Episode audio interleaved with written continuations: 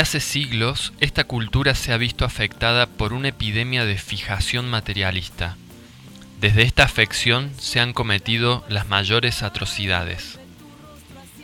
Con el paso del tiempo, se han ido extendiendo, sigilosamente, actitudes erróneas o contranaturales que hoy ahogan al individuo encerrándolo con sus contradicciones.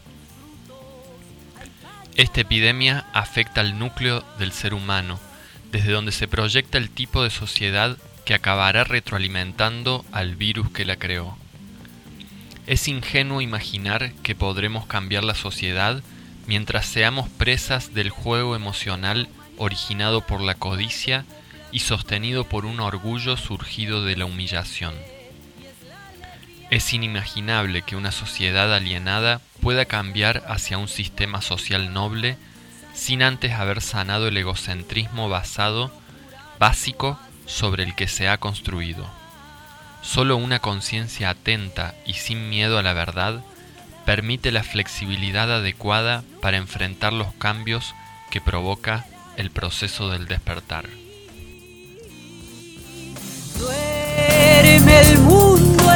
Soñar mientras se quema en miel intento una vez más. Tizón y fuego tizón y fuego tizón y fuego a tu despertar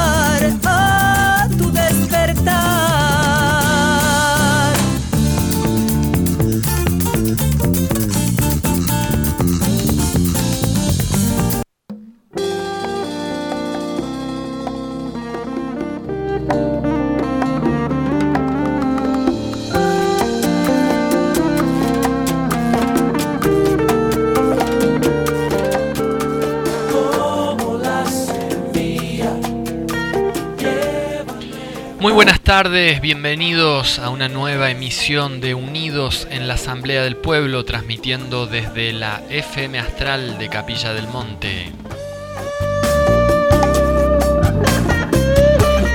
En el 107.1 MHz para Capilla del Monte y en el 93.7 para el resto del Valle de Punilla, saliendo también por internet por el www.fmastral.com.ar.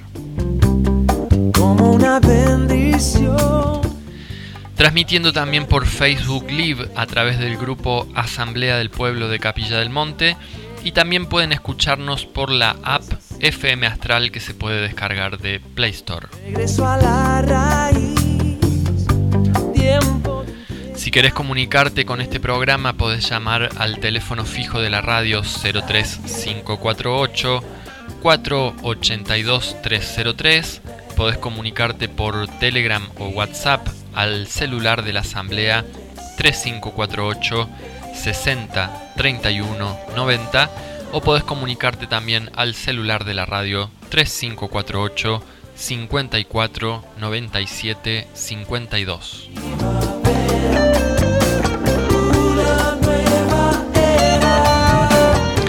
Quien les habla, Alejandro Dubicki, y del otro lado del vidrio asintomático en los controles y la co-conducción, Federico Escamilla.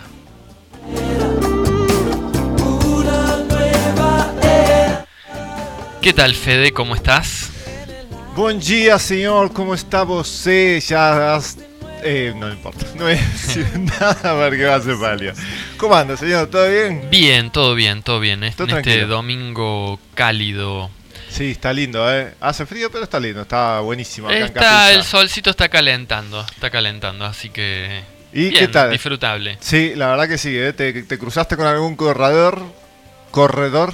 Vi algunos en la ruta, sí. Eh, Yo escuché Sí. la sirena de la ambulancia, tristemente. ¿Ah, sí? Sí.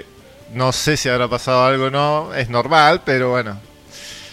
¿Qué sé yo? Bueno. Va, ya nos Este, enteraremos. va. Sí. Bueno, muy bien, estamos aquí haciendo este programa que es la voz de la Asamblea del Pueblo de Capilla del Monte, Exacto. fundada el 25 de mayo del 2020 a la luz o al calor de la primera marcha anti-cuarentena que se hizo en el país, donde intentábamos reclamar por el respeto de nuestras libertades y garantías constitucionales, y allí inició el camino de esta asamblea que ya más de dos años eh, viene, bueno, realizando diferentes tipos de activismo y acciones, como por ejemplo, este jueves que pasó, estuvimos con la doctora Chinda Brandolino en Capilla del Monte, ¿sí? Eh, presentando su conferencia Agenda 2030, que se realizó en el complejo Patio Bar, en la calle Irigoyen, aquí en la misma cuadra que la radio. Y la verdad, como esperábamos, el lugar se llenó, la convocatoria fue grande, a pesar del frío, hubo gente que eh, quedó afuera del lado del patio y eh, chupó un poco de frío, podríamos decir. Pero bueno, era un poco lo, que, lo que imaginábamos y lo que esperábamos. Eh, es el lugar que podemos conseguir, no tenemos lugar más grande que ese. ah, mira, tenemos noticias sobre eso. Bueno, este, así que bueno, tuvimos ahí eh, presenciando la conferencia de la doctora Chinda Brandolino. Realmente, bueno, muy, muy interesante. Es impresionante la doctora cómo guarda información en su cabeza de una manera eh, realmente notable, ¿no? La, memoria para recordar fechas, para poder eh, decir puntualmente detalles de todo este entramado, ¿no? De cómo se fue construyendo el camino hacia esta, no solo hasta esta pandemia, sino lo que vendrá después también, ¿no? Con, con la llegada del, del 2030 en algún momento, ¿no es cierto? Sí, Ale, y la verdad que es... A ver, yo siempre yo pensaba un poco que, esta conferencia es una mezcla en realidad. Ella tiene varias conferencias armadas, pero esta es una mezcla y muchas de las cosas que ella había dicho, yo ahí cuando estábamos hablando en el patio bar, se lo dije a varios, ¿no? O sea, eh, no es la primera vez que lo da, ya lo, ha dado varias veces, no a Agenda 2030, sino el, previo de la Agenda 2030 cuando lo explica. Y yo digo, qué, qué laburo, ¿no? Y, y, qué tristeza, por un lado, ¿no? Por el otro lado, no, pero por un lado sí, porque la doctora China Brandolino hace años que viene este, con esta a ver, eh, hablando sobre eh, los Illuminati, el nuevo orden mundial, pero desde el punto de vista histórico y analizando todo de dónde viene. Y todo esto eh, comenzó cuando ella empezó a investigar sobre vacunas. Sí. Este, pero creo que son más o menos, si no son 20 años que, que viene haciendo charlas le pegan el poste. ¿eh? Sí, sí, probablemente. Eh, las que hace en México son gigantescas. Estamos mm. hablando de un mini estadio, o sea, estamos hablando, supongamos, de, un club eh, como el Club Capilla, que deben entrar fácil 300 o no más, 500 muchas personas. Más, muchas más, sí. Este, en México es, es, grande lo que, lo que se arma. Sí. Y, digo, amén de todo, ¿no? Amén de todo el laburo que hace, que sigue atendiendo, que creo que todavía sigue dando clases en La Plata. Sí este, en la Universidad Católica de La Plata. Sigue trabajando dentro del activismo, pero además de todo, lo que a mí me parece que es muchísimo más recalcable de todo es que tiene ocho hijos. Sí. Ocho, gente. Ocho hijos. Sí, sí, y cursó la carrera de medicina con hijos ya, ¿no? Con todo lo que eso significa. A veces cuando la critican yo digo, habría que primero trata de ponerte en el lugar de ella. O sea, subí hasta Llegar a esa altura y, después, criticarla, ¿no? O sea, está bien, todos pueden tener errores. Pero hay que estar. O sea, Chinda, gracias a Dios, ah, estaba justo haciendo alguno que otra cosa acá cerca de, Córdoba. Pero en honor la verdad, no nos ha cobrado nada. No nos cobró nada, vino por su cuenta, Exacto. se, cubrió los costos del viaje y pudimos ver que ella eh, viajó debe haber llegado cerca de las 5 de la tarde a Capilla del Monte, un poco después. Y eh, se quedó hasta las 11 y algo de la noche, hora a la cual después tenía que regresar para el lado de Carlos Paz, que era donde iba a pasar la noche. Y eh, realmente, bueno, genera mucha admiración en la gente y todo el mundo quiere, después de las charlas, hacerle preguntas, saludarla, sacarse una foto y realmente ella es, inagotable, ¿no? se queda y se queda y se queda. y un poco quienes la acompañan siempre son quienes se tienen que poner en el, en el papel, digamos, de tratar de, Los de, malos. de cuidarlas y de ir cortando las charlas, que no se haga tan largo, porque al otro día ella arrancaba muy temprano con una actividad que tenía en un campo. Entonces, eh, una de las asistentes me decía que hacía muchas horas que no había comido y ella pareciera estar ahí, no se le mueve un pelo, digamos, ¿no? Ni, Sí. ni por cansancio, ni por hambre, ni por agotamiento. Fue siempre igual, ¿eh? O sea, todas las veces que hemos laburado con China, hemos estado con China, que habrán sido cinco o seis veces, fue siempre igual. Sí, sí. lo mismo. A mí me tocó también verla en Córdoba el año pasado con las marchas que hubo. ¿Vos estuviste con el PCR una vez que se hizo una, una charla de ella en un bar en Córdoba? Sí, sí, yo ah, estuve bueno, ahí. de ahí yo saqué el contacto de Emilio Nazar y de ahí se empezó a armar todo lo, lo de la Asociación Civil de Afectados por Vacunas y todo. Mira vos. Yo la vi esa charla, esa fue cuando, cuando yo escuché eso, porque justo ahí estábamos con el asunto de, de las vacunas y el jardín, y ahí lo contacté a Emilio Nazar, que justamente era lo que estábamos hablando, lo voy a conectar con esto y ahora te dejo, que estábamos hablando con Emilio para ver si podía venir para acá, y, y- y estuvimos haciendo los números para pagarle los viáticos mínimos, y son 30 lucas ida y vuelta. Uf, Gas, claro. o sea, nafta y peaje. Y sí, Puede está muy ser caro el combustible, sí. Puede sí, ser. sí. O sea, y él inclusive me mostró, el- hay una aplicación que te hace todas las cuentas, y qué sé yo. No nos cobra absolutamente nada y el alojamiento acá en Capilla es mucho más fácil, así que no- eso no hay problema, pero 30 mil pesos. Sí, sí, sí. Y digo, Razona, para traerlo a Razona va a ser parecido.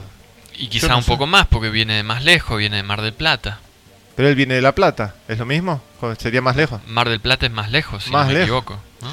Bueno, así que nada, con eso ahí que te- vinimos amenazando dos, tres semanas con el asunto de la campaña de 220 pesos, entre muchos, entre, eh, con poco podemos hacer mucho.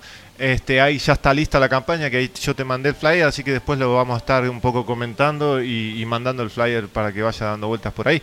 Pero bueno, vos estabas comentando que vos estuviste en la marcha de Córdoba, las, las marchas que no existieron. Tres marchas que no existieron. No salieron en ningún medio, sí. Bueno, y ahí eh, recuerdo, creo que fue la primera, la del, la del 8 del 8, si no me equivoco, que hacía mucho frío. Y ella estuvo hasta tarde subida en la caja de una camioneta con un micrófono y un parlante que le sostenía yo que estaba al lado parado. Sí.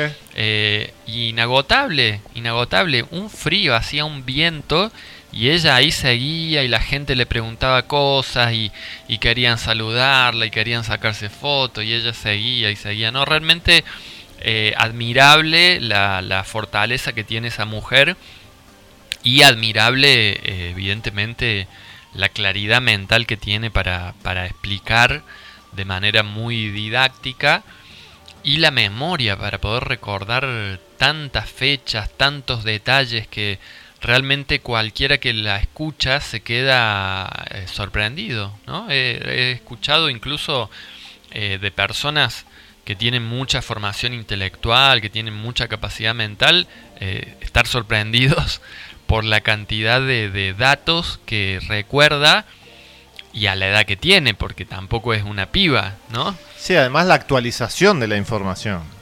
Y además filtrarla. Y por sobre todas las cosas, la ventaja de Chinda es de tener acceso a este científicos, etcétera. Recordemos que Sí. eh, ella se mm, mandó, iba a decir, pero viajó con bota a España a una, ¿te acordás de una conferencia grande que se A hizo? Sitges. A Sitges, que Sí. fue una antiplandemia en España, Sí, fue creo que el año pasado. Digo, eh, también eso, ¿no? El compromiso está ahí, ¿no? Es Sí, y se mueve en esos ámbitos donde busca comunicarse con científicos de otras partes del mundo que están también siendo pioneros en alguna línea de investigación para poder eh, tener la información de primera fuente, ¿no es cierto? Y no, no, no dejarse llevar por rumores o por, o por noticias sin comprobar. Así que bueno, realmente la pasamos muy bien.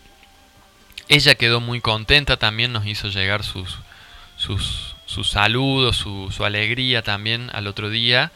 Este, así que bueno, Sí, em, Porque la gente no sabe que fue una cosa muy de pueblo, muy de... Sí, muy íntima, si se quiere, digamos. Sí, la gente estaba sentada en el piso, Sí. había perros dando vueltas, los Sí. chicos estaban ahí jugando. Lo que tu- como tendría que ser, en realidad, ¿no? Sí, sí. Como tendría que ser. Sí, y ella realmente despierta un cariño en la gente que es muy notable también, ¿no? Mucha, mucha gente que la admira, ¿no? Por toda su, su lucha, por toda su fortaleza. Así que verdaderamente ha sido un lujo poder tenerla aquí en Capilla del Monte otra vez, porque recordemos que vino en febrero del 2021, Sí, una- cuando eh, estuvo el doctor Mariano Arriaga en la plaza de Capilla del Monte. En esa ocasión en la plaza se juntaron 500 personas, creo que nunca en la plaza San Martín de Capilla del Monte hubo tantas personas juntas para escuchar a alguien.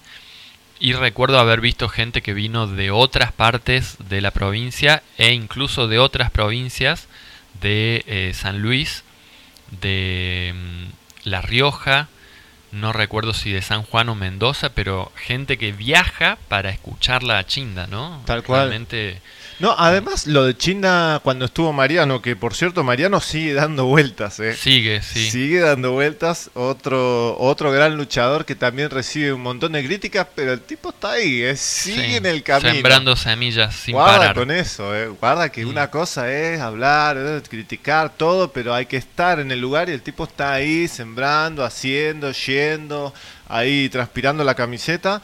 Y lo de China fue una, una cosa que de repente de un día para el otro Sí. dijo, fue "Voy así. para- me mando, va, voy". va Mariano, bueno, al Voy. día, al, el día anterior creo que dijo. Va a estar Mariano, bueno, yo voy. Se subió a un auto de La Plata a Capilla del Monte, Tal cual. eh, estuvo, habló en la plaza y se fue. También así. Dicho sin cobrarnos nada, siempre poniendo de su parte también.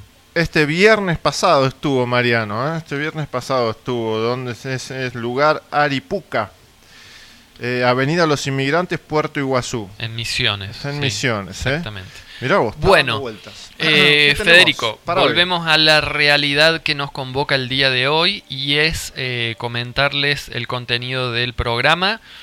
Eh, vamos a estar haciendo un bloque, bueno, ya no va a quedar tanto tiempo, pero hasta las 2 de la tarde de noticias nacionales e internacionales. Y luego en la segunda hora vamos a tener una entrevista muy interesante con Jorge Rulli.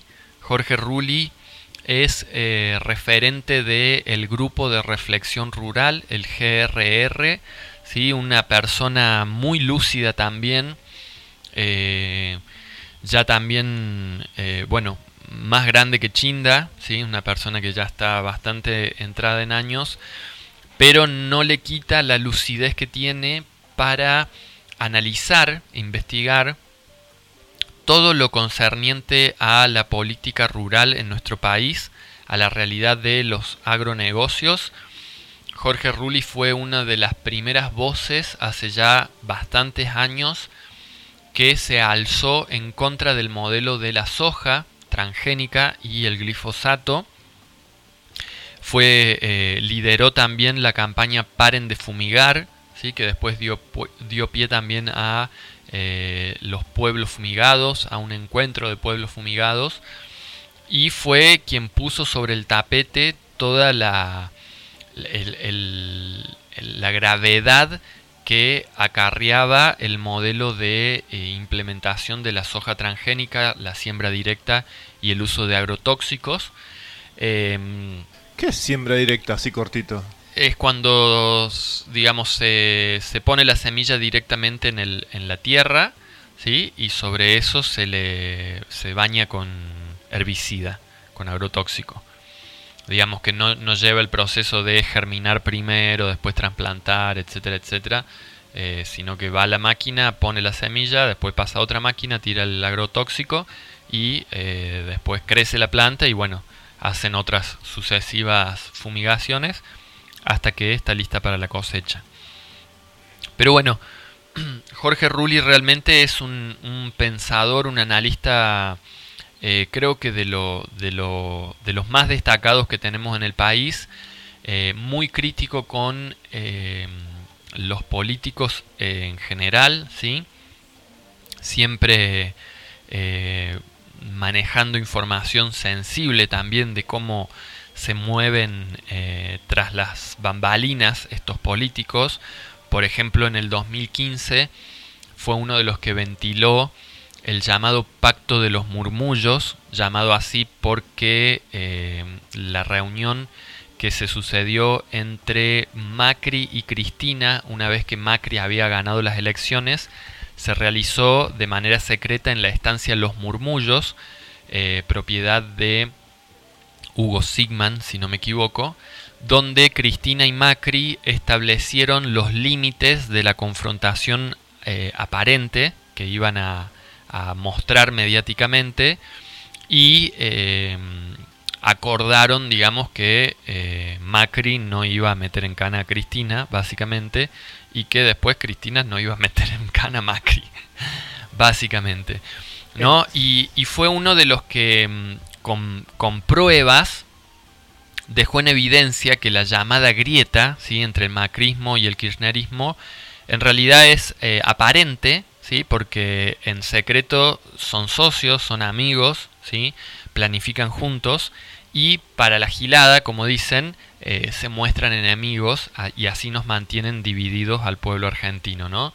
Los kirchneristas odian a los macristas, los macristas odian a los kirchneristas, pero Macri y Cristina se reúnen en secreto y eh, traman eh, cómo va a ser el, desarrollo de, lo que van a hacer de ahí en adelante, ¿no? Eh, así que bueno, Jorge Rulli viene a ser yo creo que una de las voces que, que más claridad ha aportado a todo el, el contubernio, también toda la, la, la mafia, por decirlo de alguna manera, que tiene la izquierda argentina también en relación con eh, los agronegocios o con las multinacionales. ¿sí? Es un crítico muy agudo de todas las organizaciones que trabajan con el pobrismo, ¿sí? que, que se mueven en base a planes sociales y que eh, sirven también a la Agenda 2030, como explicaba Chinda Brandolino, eh, y fue uno de los mayores críticos a la mm, tergiversación que tuvo el MOCAS, el Movimiento Campesino de Santiago del Estero, ¿sí? que otrora fue una de las primeras organizaciones campesinas y por ende fue como un, un símbolo de la lucha campesina en contra del modelo agroexportador, eh, pero con el devenir de los años y eh, la acumulación de poder, el movimiento campesino pasó a tener una especie de acuerdo con las corporaciones del agronegocio y empezó a tener un rol realmente nefasto de ser la organización que defendía a los campesinos que pretendían ser desalojados de sus tierras, el Mocase pasó a usurpar tierras de campesinos y desalojarlos. ¿sí? Una cosa que eh, realmente nefasta, que está sucediendo actualmente en nuestro país, y que eh, Jorge Rulli fue uno de los que pudo explicar con, con meridiana claridad cómo fue toda esta tergiversación de estas organizaciones sociales y cómo pasan a ser, eh, digamos, eh, de alguna manera cómplices de todo el modelo que no hace más que eh, acumular riquezas cada vez en menos manos ¿sí? y distribuir pobreza cada vez en más manos, dejando detrás también un saldo importante de contaminación y de desmonte con la consecuente eh, falta de agua que, eso acarrea. Así que bueno, em, lo vamos a tener a partir de las 14 horas em, telefónicamente.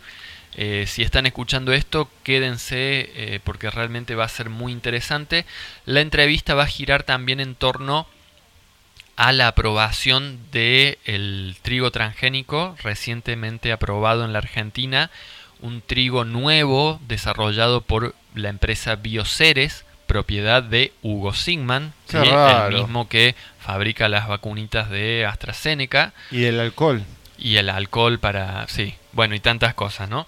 Em, y este, bueno, eh, vamos a, estar hablando un poco de eso, de qué significa esta aprobación del trigo transgénico, qué consecuencias va a traer, porque para quienes no saben, este trigo transgénico eh, implica la utilización de un agrotóxico nuevo, ¿sí? que ya no es el glifosato de la soja, este agrotóxico nuevo se llama glufosinato de no me acuerdo qué, un nombre nuevo que ya vamos a tener que aprender, veneno, que al parecer es muchísimo más peligroso que el glifosato, ¿sí?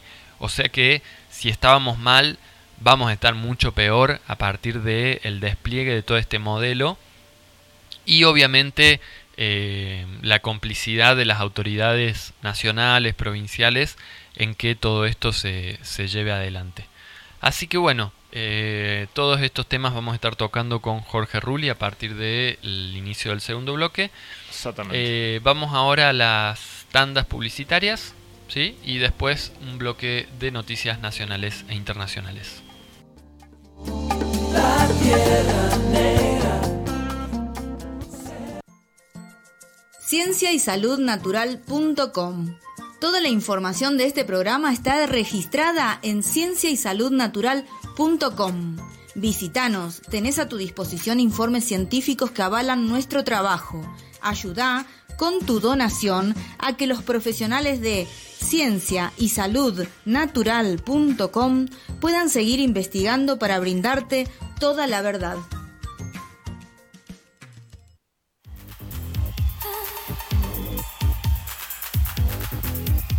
El Gatonero. Calzados y accesorios. La última moda, cuero y ecocuero. Botas, borcegos, charritos, mocasines, pantubotas. Zapatillas urbanas, botas de lluvia. Gran variedad para niños y adultos. Línea exclusiva en mochilas, bolsos, morrales, riñoneras directo de fábrica.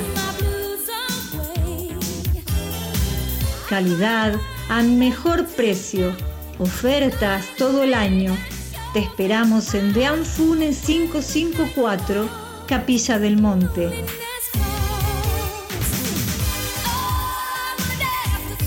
Nuestro horario de atención es de lunes a sábado de 9.30 a 13 horas y de 17.30 a 21 horas y gatonero.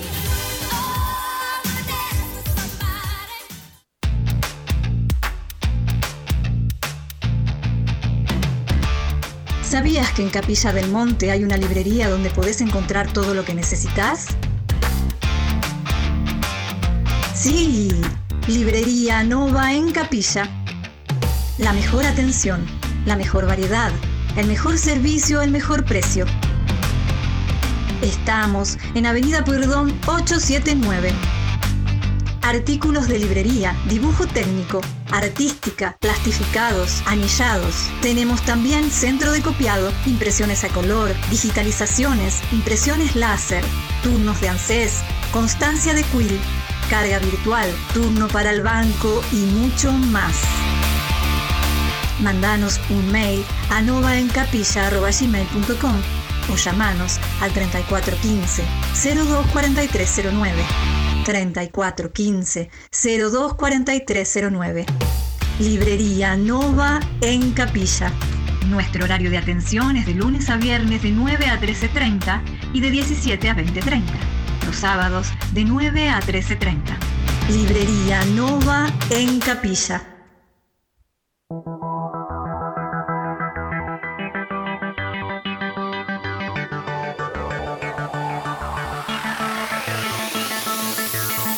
Equipos gastronómicos Morelli. Todo para la gastronomía industrial y hogareña con la más alta calidad. Cocinas, hornos, freidoras, parrillas, anafes a gas y eléctricos y mucho más.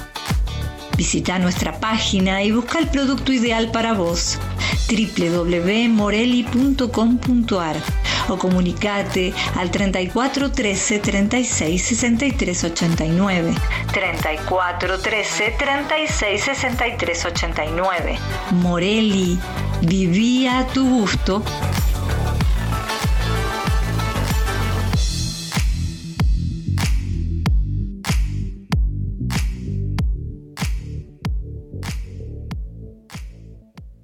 Panadería San Antonio. Te brindamos la más variada y sabrosa selección de panadería y repostería para que te deleites junto a los tuyos disfrutando de los más exquisitos productos. Estamos en Diagonal Buenos Aires 195. Búscanos en Facebook como San Antonio Pan.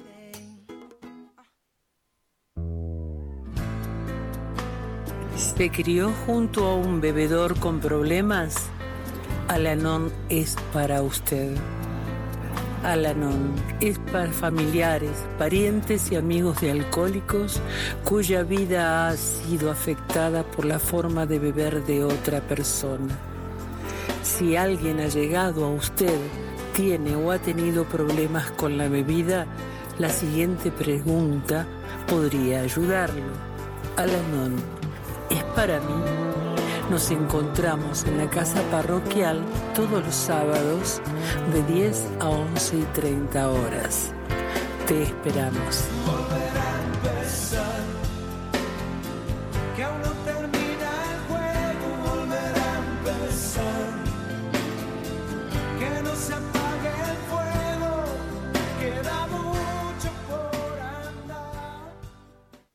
Coreano Gourmet Sándwich a la vista, excelente atención y buen precio, pero lo mejor de todo es el sabor de sus productos, originales y muy ricos. Prueba nuestras variedades. Estamos en Corrientes 326, Capilla del Monte. Hace los pedidos al 03548 1550 4047. 03548 1550 4047. CID Radio Taxi. Viajes a todo el país. Abierto de 6.30 a 23 horas. Con más de dos años llevándote a donde vos vas. CID Radio Taxi. Encontranos en Porredón 648, casi esquina Salta, en Capilla del Monte Córdoba. Llamanos al 35 48 48 19 27. 35 48 48 19 27. O escribinos por WhatsApp al 35 48 43 32 34. 35 48 43 32 34. CID Radio Taxi. Te esperamos.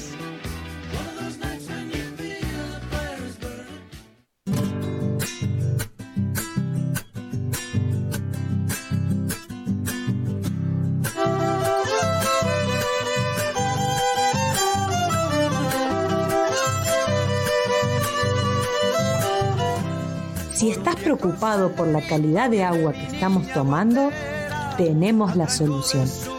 ¿Sabías que el método más completo de purificación de agua son los filtros de cerámica? Estos retienen todo tipo de contaminantes, metales pesados, químicos, incluso bacterias y parásitos. Además, son económicos, duran varios años y no necesitan gastos de mantenimiento. Cuando pase por mi lado le pediré agua fresquita. Tomemos agua pura. Llama al 0351 153 90 74 21. Verdulería y vivero. Gracias Capilla del Monte, la mejor variedad de frutas y hortalizas y además de las más bellas plantas. Estamos en Rivadavia 415. Para reparto a domicilio, llámanos al 3548 5617 57 3548 5617 57. Gracias, Capilla del Monte.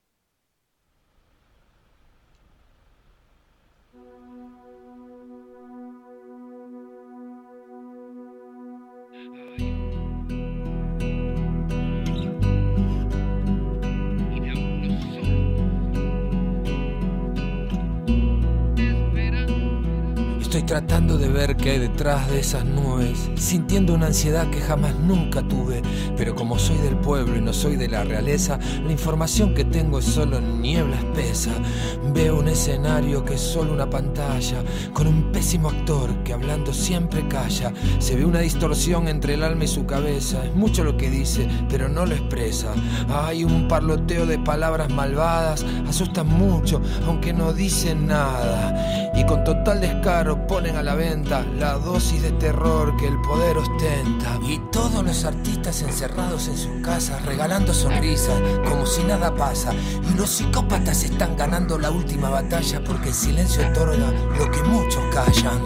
Cuando el artista se llena de miedo. Muy bien, seguimos en Unidos en la Asamblea del Pueblo. Te recordamos las vías para comunicarte. Podés escribir al celular de la Asamblea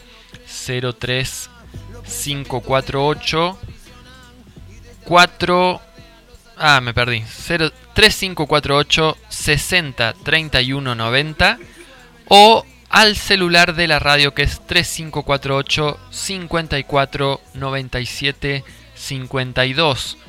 Aprovechamos para mandar saludos a Marcelo Pelayo, que siempre colabora desde Buenos Aires, te agradecemos mucho y con estos aportes ayudás, colaborás a que se hagan posibles actividades como bueno, como la que hicimos con Chinda y como la que queremos hacer de traer a, al abogado Julio Razona o al abogado Federico Nazar Casbo también. Sí, Emilio Nazar. Emilio, perdón. Eh, en realidad se llama Fe- Federico se llama. Sí, pero vos sabés que hay otro Hay también. otro, hay otro Federico también, Nazar, que sí. también está dentro del activismo, es todo lo mismo, ¿viste? Muy parecido a los nombres. Sí.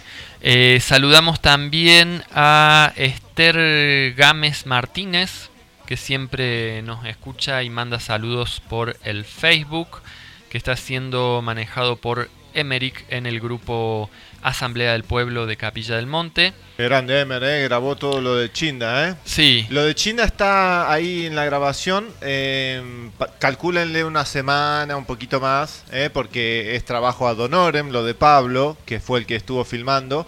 Así que tenganle paciencia. Pero bueno, quiere hacer las cosas bien. se Sí, el siempre hace, hace de mucha calidad. Pablo Grossi, lo pueden buscar en Facebook. Su canal también, no sé si en YouTube, se llama Tanta Luz. Eh, seguramente va a estar colgando ya editada toda la charla de Chinda. Acá tenemos una oyente también que eh, nos felicita por la charla del jueves de Chinda y quiere saber si está colgada en algún lugar la charla. Bueno, en el grupo de Facebook Asamblea del Pueblo de Capilla del Monte están las transmisiones que hizo tanto Emeric desde el propio grupo como Lucas Eusebi, que también estuvo transmitiendo en vivo con su cuenta de Facebook y está grabado ahí también en el, en el grupo Asamblea del Pueblo de Capilla del Monte. Y nos pregunta sobre el documental que mencionó un chico al final de la charla. El documental se llama Watch the Water, ¿sí? o Mira el agua. Watch the Waters. Y está dando vueltas en los grupos, así que seguramente si, si lo no- buscas como Watch the Water, lo vas a poder encontrar. Sí, yo no la vi todavía, ahí me lo pasaron.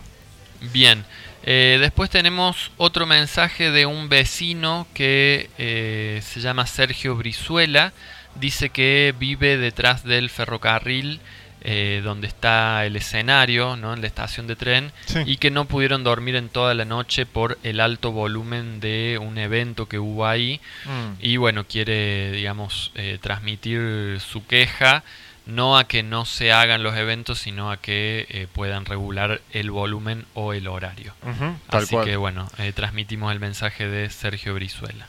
Sí, acá cuando también vinieron eh, varias personas en verano, este, se quejaron mucho del camping municipal, de que hacían cualquiera en el camping municipal, este, y la y la policía no iba, etcétera, porque hacían los chicos hacían mucho ruido hasta las 7 de la mañana, este, pero se supone que es un camping municipal, estas cosas no pasan en los campings normalmente, normalmente en los campings hay un horario hasta más o menos por más que sea fin de semana, hasta la 1, 2 de la tarde, de la mañana, y ahí termina la cosa, a lo sumo hasta las 3 de la mañana como mucho, pero este el casero de ahí tampoco hizo mucho y tuvieron que llamar a la policía. O sea, estamos hablando de eh, Daniela, una activista que vino acá a compartir con nosotros en la radio. Y bueno, una de las cosas, de las quejas que, que no le gustó es eso, ¿no? Pero bueno, este, si el intendente ni siquiera es capaz de, de arreglar una calle, menos este, esto, ¿no? Cuidar eh, el que te da de comer, ¿no? Si vos no cuidás del turista, no sé qué más te queda, ¿viste?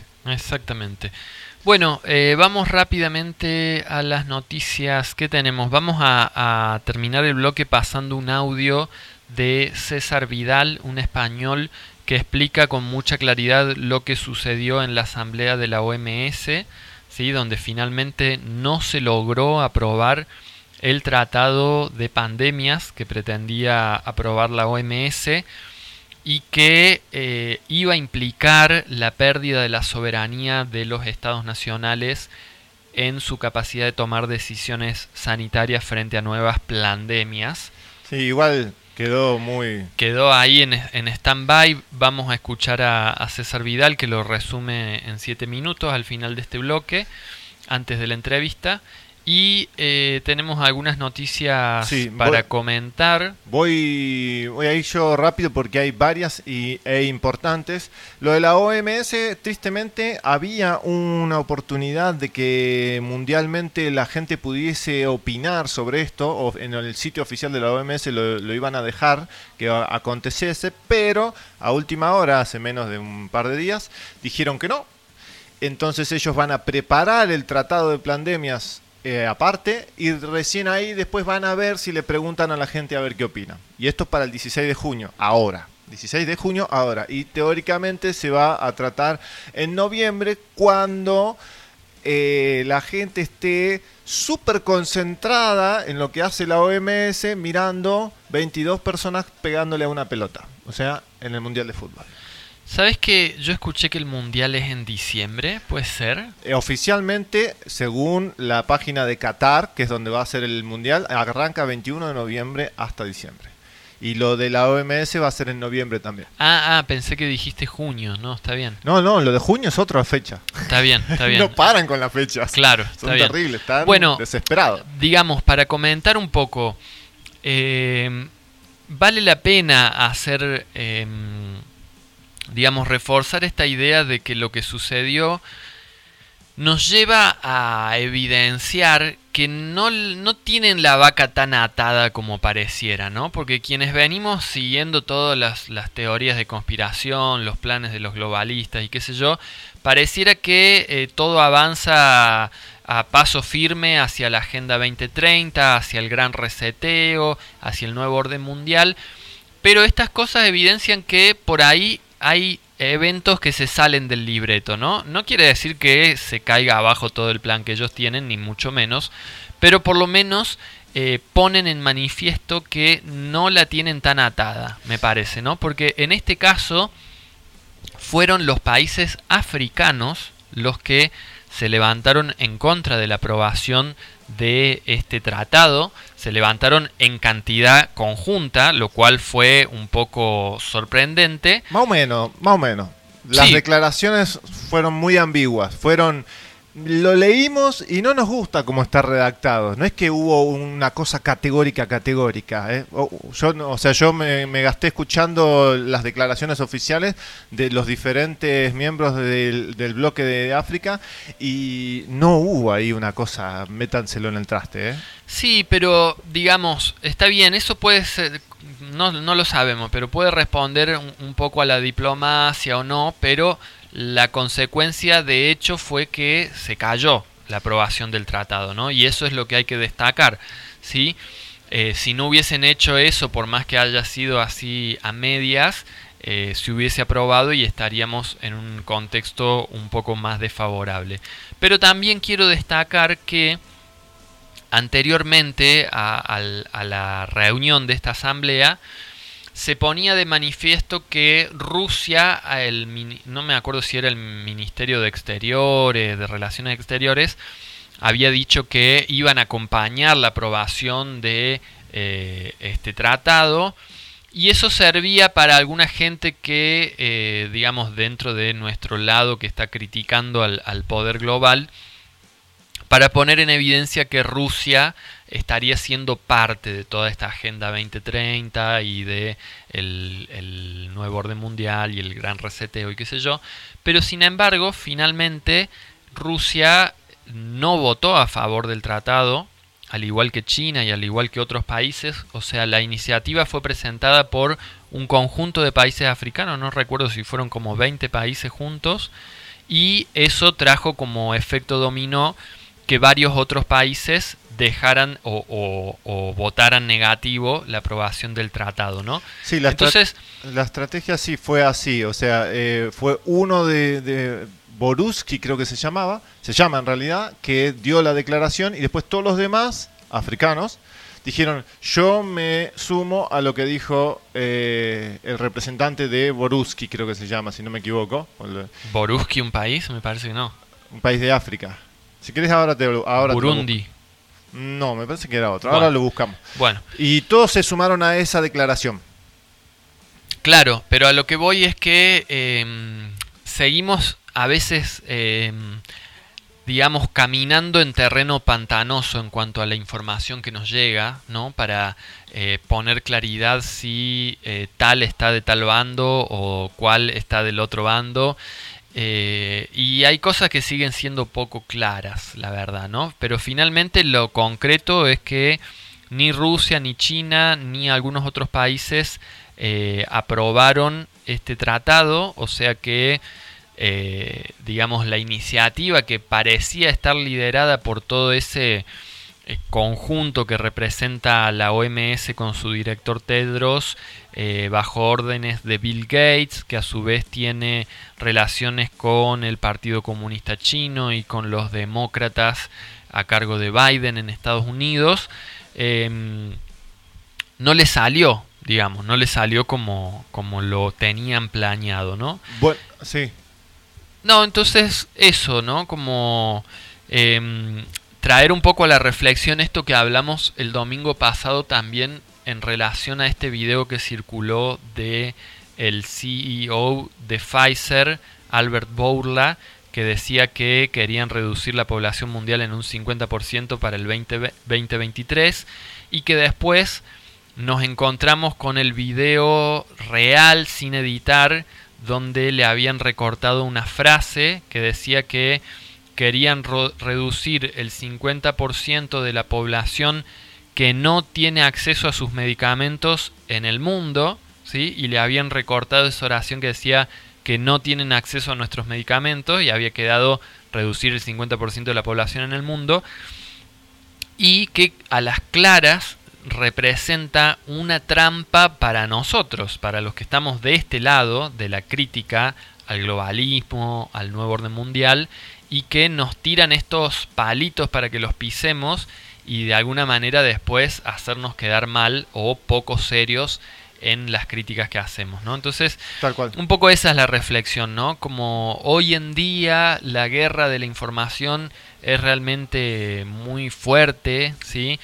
y nunca podemos estar del todo 100% seguros de muchas cosas, ¿no? Sobre todo cuando vemos videos, ¿sí? Mm. Hoy en día con la capacidad de manipulación que hay de todo lo audiovisual, no podemos considerar prueba de nada un video. ¿Sí? Eso es una práctica que deberíamos tener un poco más aceitada. Tal cual, tal cual. Eh, pero bueno, eh, tiene todo un laburo. Bueno, esto, esto en realidad eh, se lo debemos un poco a este periodista que se llama James Roguski. Vuelvo a repetir, James Roguski ha hecho un laburo impresionante analizando todo el tratado desde enero él fue el que publicó en su cuenta de Substack, que es un nuevo, un nuevo lugar donde están publicando casi todos, porque no tiene censura. Eh, se llama Substack, es S-V-S-T-A-C-K.com. Substack. Este, y hay muchísima información que se está publicando ahí, es súper, súper, súper importante. Y, y él empezó la campaña que se llama Stop the Treaty, paremos el tratado. ¿eh? Eso Sí. fue en enero, ¿eh? en enero ya arrancó él y de ahí fue que se empezó a viralizar todo esto porque la gente empezó a ver de qué se trataba y ahí fue donde empezó a hacer eh, fuerza todo este asunto. Pero bueno, después vamos a escuchar a ver qué es lo que tiene que- para decir el audio que, que trajiste. Voy a decir un par de noticias que son súper, súper importantes este, más, que- y que nos incumben creo que a todos en realidad y a vos también te, te va a interesar. Este, Espérate, dame un minuto que tengo acá algo que se me ha escapado. Deme un minuto. Ahí está. Ahora sí. Este, primero, eh, hay un estudio de agosto del 2021 que dice que los que más estaban en duda de las inyecciones del COVID-19 eran todos PhD. O sea, gente que tiene doctorados. ¿Eh? O sea, gente que eh, tiene doctorados en cualquier área, pero PhD es como un poquito más arriba que el doctorado normal. ¿eh? Así que hay una encuesta que se hizo en el 2021 ¿eh? sobre lo- los grupos, querían buscar a ver quiénes eran los grupos antivacunas y resulta ser que son todos doctorados. Claro, todas eminencias. Todas eminencia, ¿eh? Bueno, ¿qué otra noticia da- anda dando vueltas? Open Buyers. Ya hablamos del Buyers, del sistema de este, contabilización y de registro de efectos adversos de Estados Unidos, que casi no sirve para nada, pero bueno, algo, algo hace y, algo se puede utilizar de todo eso. Hemos encontrado cosas muy importantes, como por ejemplo qué lotes de vacunas son más dañinos que otros. Esto fue un, un cruzamiento de datos y la página se llama howbad.info. H-O-W, bad de malo, B larga, A, D, punto i- punto com, eh, punto info.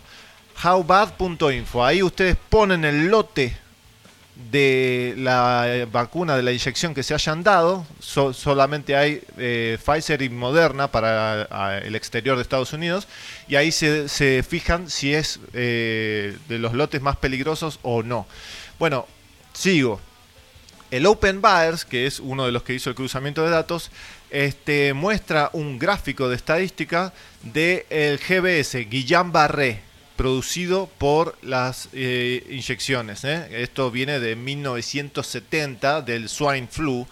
Este, y el pico que pegó entre 2021 y 2022 es impresionante. En verdad te lo voy a mandar para que lo veas de lo que estoy hablando, Ale. Fíjate lo que es el pico de Guillain-Barré. Guillain-Barré es una enfermedad neurológica que ataca la columna vertebral y los nervios, pero que se puede ir para cualquier lado. Es peligrosísimo el Sí, Guillain-Barré. en la misma Open Buyers eh, está también el registro de las miocarditis que en 2021 pegan un salto exponencial impresionante en relación a todos los años anteriores en los que se venía registrando el porcentaje de esta enfermedad que era rara, una enfermedad rara. Y de repente pasa a ser eh, abundante la cantidad de casos de miocarditis en Estados Unidos. Sí, recordemos que eh, el doctor Peter McCullough, una eminencia en cardiología, en 20 años de, de profesión tenía 10 casos. En 20 años de profesión tenía 10 casos. Claro, muy bueno, poco. este ciencia y salud natural.com, eh, búsquenlo. Y el último informe es, bueno, eh, es terrible esto, pero bueno, eh, hay que pasarlo. Supresión inmunitaria innata por inyecciones de ARN contra el COVID-19. eh. Está, es por tres médicos, está traducido con todas sus fuentes. Eh, esto lo tienen que leer porque es terrible. En definitiva, lo que dice este estudio es que eh, las inyecciones de ARN mensajero producen Alzheimer temprano. Este, ¿Qué es lo que estuvo diciendo un poco del Victri con las últimas estadísticas? Que eh, con estas inyecciones del COVID-19 se ha extendido el, el rango de la gripe. En vez de ser eh, estacional para un par de meses, se ha extendido para todo el año. Ajá, claro. Entonces es complicado. Y lo bueno, lo del ANMAT que ha extendido el uso de por dos meses, por 60 días, de una, de una inyección del COVID de AstraZeneca que ya estaba Que había vencido en abril. en abril. Lo extendieron por La eh, dos meses más. Por, por dos meses más, pero es solamente un lote. No sé cuál es la trampa con esto, pero recuerden que hay mucho video, muchísimo de lo que sabemos de Juliana Olearo, que también estamos hablando para ver si quiere venir a dar una charla. Mucha gente ha tenido problemas de amputación después de la vacuna de AstraZeneca, de la inyección de AstraZeneca. ¿eh? Bueno, y lo más importante de todo esto. Bueno, por, por si ya era mala, si te la ponen vencida, bueno, es un poquito más mala. Por, por ahí pasa al revés, vencida no, no pasa nada. O, o yo, capaz que tenés esa suerte, ¿no? Vencida ya no te hace tan efecto nef- nefasto. Es terrible. Bueno, eh, la doctora Naomi Wolf ¿eh? Es la CEO de una de un de un, lugar que se llama Daily Cloud, o sea, de un, de un sitio web que se llama Daily Cloud que hace unas investigaciones impresionantes y son los que le han pedido a 3.000 voluntarios de todas las áreas de abogacía, de medicina, de forenses, etcétera, que los ayuden con toda la información que está saliendo de los documentos de Pfizer. Viste que Pfizer estuvo obligada, quería tener 75 años para entregar los documentos de los estudios de seguridad de, la- de sus inyecciones. Bueno, ahora los está entregando obligado por el juez durante todos los meses. Bueno, 75 años no iba a quedar nadie vivo de los que 500, habían presenciado esta pandemia. o sea, 500 páginas querían dar por mes. ¿Sabes cuánto tardaron ellos en, en revisar todas las miles y miles y miles de páginas? 108 días. Mirá vos. Entonces el juez le dijo, óigame, ¿cómo? Si usted las revisó en 108 días, ¿por qué quiere largar 500 por mes? No, porque es mucha información, qué sé yo. Nah, venga. Bueno, entonces la doctora Naomi Wolf, que se los voy a poner en contexto, fue asesora de Clinton, de Bill Clinton. Esto no significa que sea mala, pero por si las llegan a buscar y van a decir, oh, no, porque es asesora. No, ahora está trabajando, siempre trabajó para este lado. Pero a, veces la gente se equivoca de político o necesita un político dando vueltas, pero siempre trabajó bien. Bueno, les leo rapidísimo. La CEO, esto fue 26 del 5 del 2022. La CEO del Daily Cloud, que es el lugar donde se juntan para analizar esto, mire, 3.000 voluntarios para analizar todos lo- los papeles, todo lo que está eh, obligado a distribuir Pfizer sobre la seguridad de sus vacunas. Doctora Nao- Naomi Wolf, bueno, reclutó a los voluntarios de todas partes del mundo. Bueno, ahí está. El título es Las mujeres y los bebés vacunados corren más riesgo que nunca. Bueno, les leo. Eh, en contexto, Pfizer sabía en diciembre del 2020 que las inyecciones no funcionaban. Datos oficiales de Pfizer, ¿eh? que supuestamente iban a estar confidenciales durante 75 años. Los datos publicados a la fuerza de Pfizer mostraban una categoría entre fallos de, la vacuna, fallo de la inyección y o efectividad menguante, o sea que se, vos te la ponías y después no te daba más anticuerpos. También estos documentos muestran que el efecto secundario de las inyecciones, escucha esto, Ale, el efecto secundario de las inyecciones es COVID-19. Bien, bárbaro. Eh, Negocio redondo. era- Exactamente. Dice, en los documentos publicados decía que iban a hacer, esto es oficial de Pfizer, gente, eh, oficial de los documentos de Pfizer, seis dosis. Ellos tenían planeado que iban a Desde hacer seis dosis desde el vamos. Dice también que las inyecciones no se quedaban en el sitio de la inyección, sino que en 48 horas, escucha esto, entraban en el flujo sanguíneo. Se supone que eso no tiene que entrar en el flujo sanguíneo. Y por último, porque estamos súper cortitos de, tiempo, la efectividad de las inyecciones de Pfizer nunca se hicieron eh, estudios en mujeres embarazadas ni en lactantes. ¿Sabes con qué se hicieron los estudios? Con 42 ratas francesas. Y esas 42 ratas francesas embarazadas les dieron la inyección de Pfizer y en vez de esperar que dieran a luz, las desencarnaron y le hicieron una autopsia al feto y dijeron, con esto, sí, ya está, son seguras las, las- las inyecciones porque no le pasó nada al feto. Con eso fue lo que lograron la aprobación de emergencia para Tremendo. embarazadas en todo el mundo. Tremendo, tremendo. Y bueno, dejémoslo ahí. Bueno, vamos a escuchar el audio de César Vidal haciendo el resumen de lo que sucedió en la asamblea de la Organización Mundial de la Salud con la intención de la firma del el Tratado de Pandemias. ¿Lo tenés ahí ya? Dame un minutito. Ahí, ahí estamos. Esto es de mayo ¿eh? del 2022, o sea, recientemente, del el mes que acaba de terminar. Un minutillo. Esperemos a ver, veamos cómo sale esto. Escuchen, ¿eh? A ver. En las últimas horas hemos tenido nuevas noticias sobre un severo golpe recibido por la agenda globalista. Sin ánimo de ser exhaustivos, los hechos son los siguientes. Primero, el presidente Joe Biden, en la línea de la agenda globalista, presentó 13 enmiendas a las regulaciones internacionales de salud que tenían que ser decididas por la asamblea de esta organización celebrada a finales del pasado mes de mayo. Segundo, entre las propuestas se encontraba la de entregar cualquier decisión médica futura, incluidas las referencias a vacunas y pandemias, en manos de la Organización Mundial de la Salud, sometiendo así a todas las naciones a la voluntad de este organismo. Tercero, durante siete días se discutieron las propuestas del presidente Biden que buscaban acabar con la libertad, la independencia y la soberanía de los estados en materia médica al entregar competencias claramente de gestión nacional a una organización que está financiada mayoritariamente por la Fundación Bill Gates y la Big Pharma. Cuarto, la propuesta de Biden contó con el respaldo firme de naciones como Reino Unido, Australia, Canadá y en general los países de la OTAN.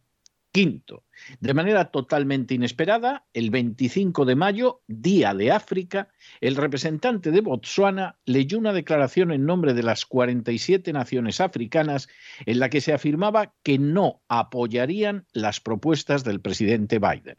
Sexto, las razones alegadas por las casi 50 países africanos se relacionaban con la defensa de su independencia y soberanía nacionales y se arraigaban en las pésimas experiencias sufridas por las acciones de la Big Pharma en su territorio. Séptimo, la acción conjunta de las naciones africanas provocó el respaldo inmediato de otras naciones opuestas a la agenda globalista, como fue el caso de Brasil, Rusia, India, China y Malasia, entre otras. Octavo, Brasil llegó incluso a afirmar que abandonaría la Organización Mundial de la Salud en caso de que se pretendiera que su población se sujetara a las enmiendas que había impulsado el presidente Biden.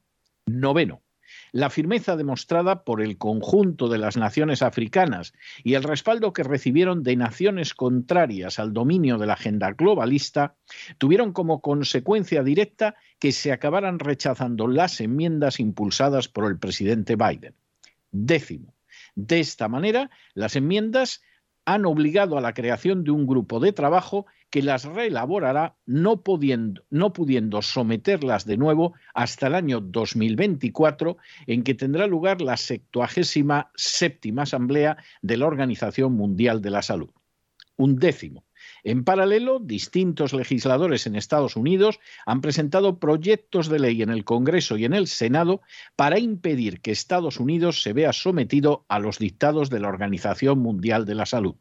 Y duodécimo, Así, hace unas horas, el senador republicano Ron Johnson presentó, en compañía de otros 14 senadores, un proyecto de ley que exige la autorización del Senado para aceptar cualquier norma procedente de la Organización Mundial de la Salud. En palabras del senador Johnson, la soberanía de los Estados Unidos no es negociable. La última asamblea de la Organización Mundial de la Salud, celebrada en los últimos días de mayo, tenía una finalidad nada oculta. A impulso del presidente Biden, las naciones miembros de esta entidad tenían que ceder su independencia, su soberanía y su libertad a la Organización Mundial de la Salud, que sería la que tendría la autoridad para adoptar decisiones en materia de sanidad por encima de la voluntad de cada nación soberana. La propuesta de Biden contaba con el apoyo de las naciones de la OTAN y se suponía que acabaría imponiéndose proporcionándole una base de consideración a la agenda globalista. Sin embargo, a pesar de la palabrería globalista que pretende implantar una dictadura planetaria apelando a un supuesto bien común, De la manera más inesperada, las naciones africanas captaron la realidad de lo que acontecía y en bloque se opusieron a las propuestas de Biden y de sus aliados en la agenda globalista.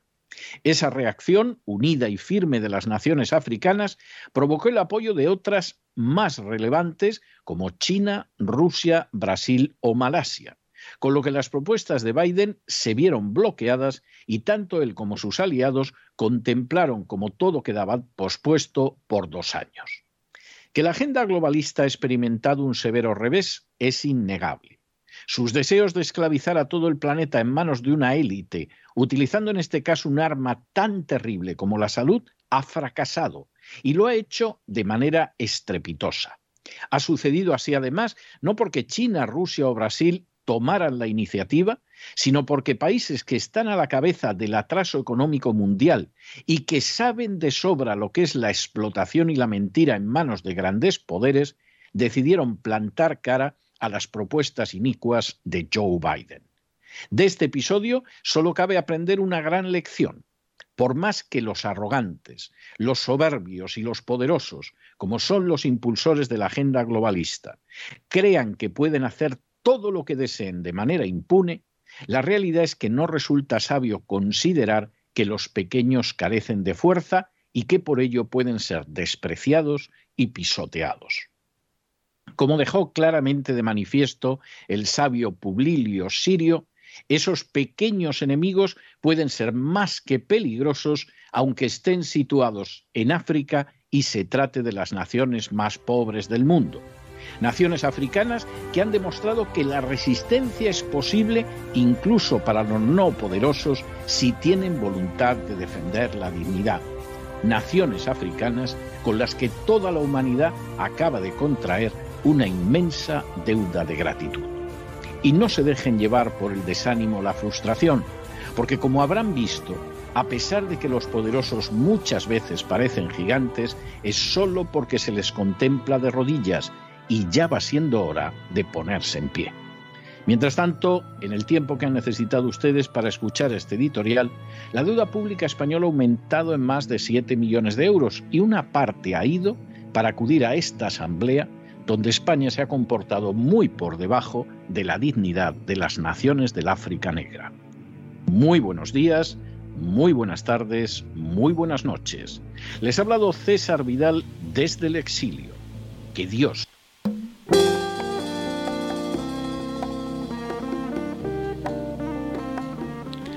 Muy bien, seguimos en Unidos en la Asamblea del Pueblo, transmitiendo a través de la www.fmastral.com.ar este programa que va los domingos de 13 a 15 horas. Estamos en comunicación ya con Jorge Rulli para hablar sobre la aprobación del nuevo trigo transgénico. ¿Qué tal, Jorge? ¿Me podés escuchar bien? Sí, te escucho perfecto. Gracias por llamar. No, gracias a, usted por realmente dedicarnos a este tiempo. Eh, se lo escucha muy bien aquí en la radio, así que bueno, eh, sabemos que usted ha sido durante muchos años un referente del grupo de reflexión rural, que ha sido una organización que ha aportado mucha claridad para analizar la realidad de los agronegocios en la Argentina y el modelo eh, agroexportador de la soja transgénica y los agrotóxicos. Y ahora, recientemente, nos encontramos frente a la realidad de que los políticos argentinos han aprobado un nuevo trigo transgénico que al parecer ha sido desarrollado aquí en el país, por lo cual sería una novedad en el mundo, si no me equivoco.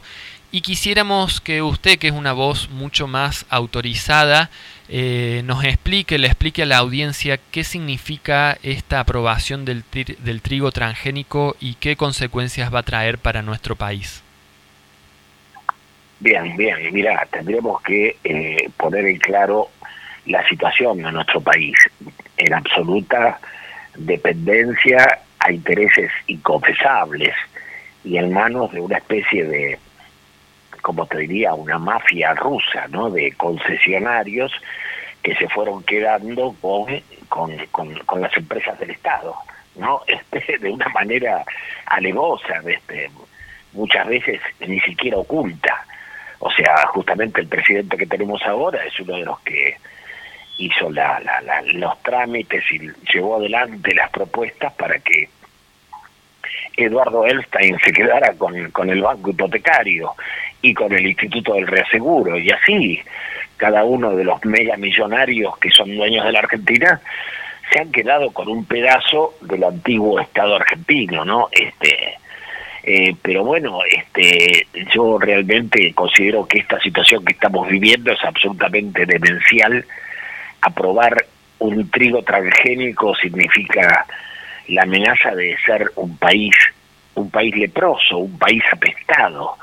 Esto no lo digo yo solamente, lo ha dicho el, el Rivara, el presidente de los acopiadores argentinos, que es una de las voces más valientes que se han escuchado, ha dicho reiteradamente que no es posible desagregar el trigo transgénico y que la Argentina corre peligro de ser este dejada de lado en el comercio internacional del trigo, ¿no? Este, ahora, ¿por qué lo han hecho?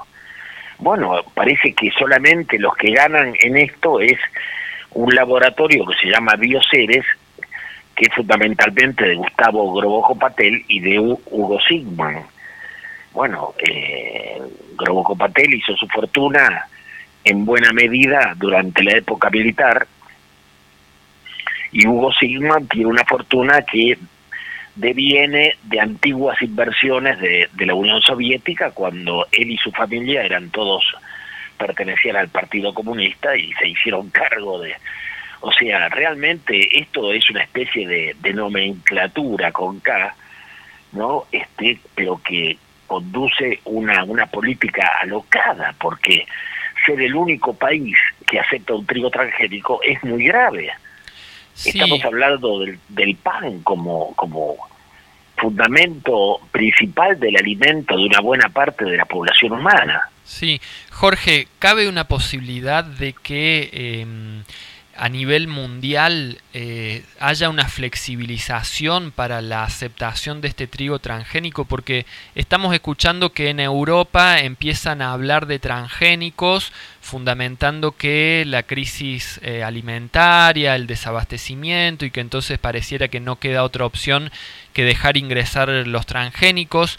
Por otro lado, si tenemos a actores como Grobocopatel o Hugo Sigman, que sabemos que no dan puntadas sin hilo, eh, puede ser que ellos tengan alguna información que nosotros no tenemos de que esta aprobación les termine significando una inversión realmente muy redituable y es posible, es posible.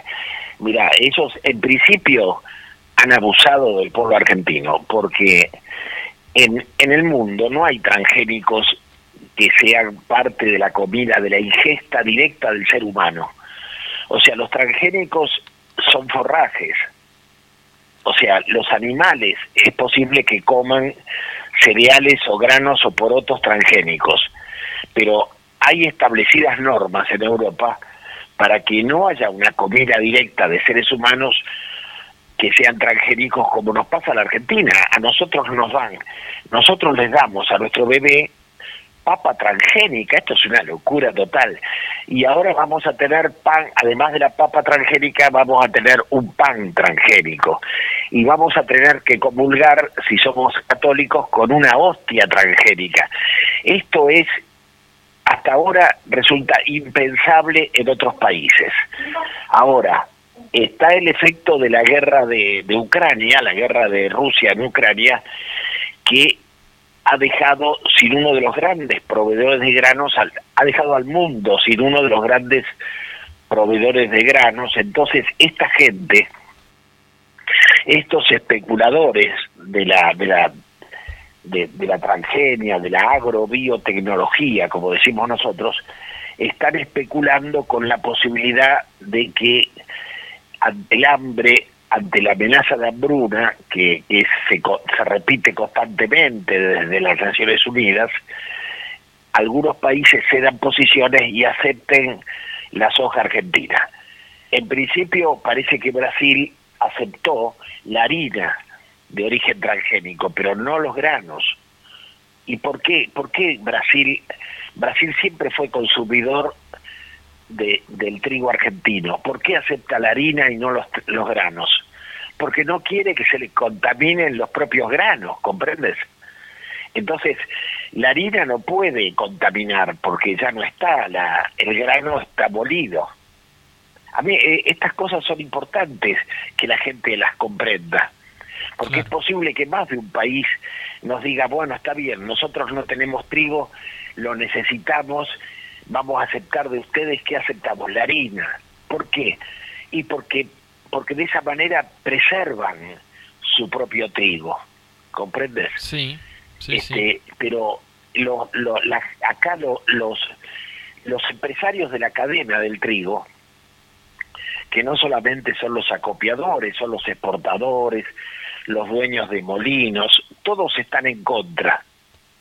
Porque lo que dicen es que cuando haya un país que nos ponga un límite, que digan yo no quiero transgénicos, yo quiero el otro grano, y nosotros no vamos a poder garantizar que, le, que, le, que les estamos exportando un grano no transgénico, porque dice Rivara que sería tan, tan caro tener que lavar los hilos o lavar los, ¿cómo se llama? Estos aparatos que, que elevan el grano a los camiones, o los camiones mismos, ¿comprende? Porque bastaría que quedara una semilla de transgénica para que se contaminara la otra partida. Claro.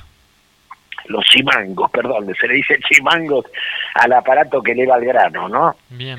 ¿Y cómo haces para lavar las bodegas de los barcos? Es imposible desagregar un trigo del otro. Y además las empresas, las empresas están interesadas en contaminarlo todo, que es lo que pasó con la soja.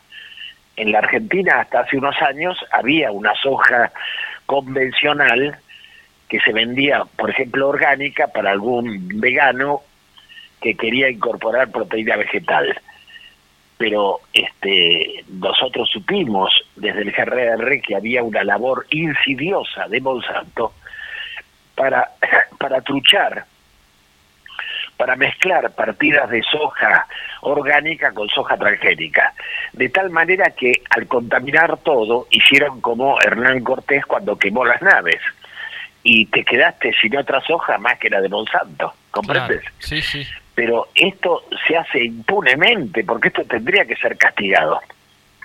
Bien. Además acá hay otra cosa que, digamos, sobre el trigo transgénico hay convenciones muy antiguas.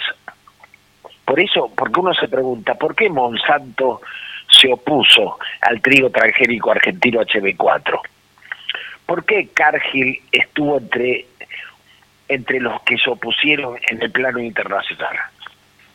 porque hubo convenciones sobre este trigo que el actual gobierno se permitió ignorar. Hay una película que la podés bajar de Netflix, de la plataforma Netflix, pero sé que está en otras plataformas, que es la historia de Pierce, Percy Schmeiser, y creo que se llama Percy y Goliat, o Percy frente a Goliat. Es la historia de un de un agricultor norteamericano que a finales de los años 90 Monsanto le hace un juicio porque encontró que tiene eh, una semilla que, que se le ha contaminado. O sea, un vecino compró la semilla transgénica y el aire, el viento le contaminó la propia semilla, semilla a, a, a Percy Schmeiser. Ahora, Percy Schmeiser mantenía esa semilla como propia desde hacía casi 100 años, porque también era la semilla de su padre.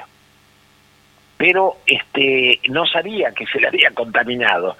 Entonces la policía de Monsanto entra en el campo, le hace una una revisión a las semillas y descubren que una parte importante está contaminada y es de Monsanto y en vez de pagarle una indemnización porque le contaminaron la cosecha, le van a cobrar, al contrario, le piden, le hacen un proceso, una demanda, para que él pague un, una, una, ¿cómo te diría? una sanción. Claro.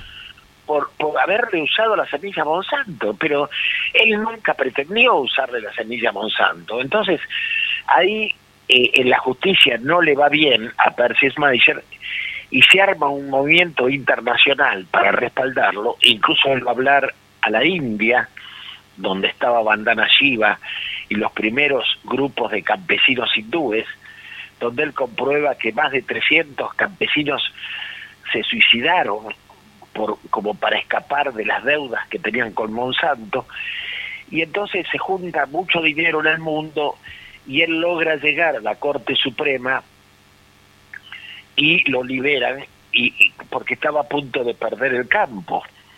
Si le pagaba a los abogados si le pagaba a Monsanto y le pagaba a toda la gente que le que le reclamaba dinero perdía su campo. Bueno logra salvar su campo pero tiene que entregar todas las semillas que tenía o sea que tiene que entrar lo obligan a entrar en el mercado o sea cuando y le quitan como campesino le quitan ese capital importante que es el uso propio no el uso propio de la semilla que guardas año tras año. Bueno eso lo pierde pero tampoco tiene que entregar el campo de todas maneras en la película los los ecologistas que lo apoyan dicen que lo importante es que el juicio contra Percy Meiser sirve a la resistencia contra el trigo transgénico de Monsanto. En el año 2001 Monsanto tiene un trigo transgénico resistente al glifosato, pero la oposición de los hindúes, de los norteamericanos, de ecologistas en acción, que era una red muy poderosa que había en España, del principio de lo que es la vía campesina, cuando estaba a cargo Bové y los campesinos franceses, y grandes grupos de consumidores europeos logran armar un comité internacional que obliga a Monsanto a retirar su trigo transgénico y comprometerse, junto con otras grandes empresas, a no meterse con el trigo pan. Este es un acuerdo moral en el que participan los Estados Unidos, y otros países del hemisferio norte y grupos bioéticos de las universidades, participa mucha gente y en el año 2003 se llega a este acuerdo, que el gobierno argentino se permite ignorar de una manera impune. ¿Entendés? Porque ha habido, es como que ha habido una ruptura.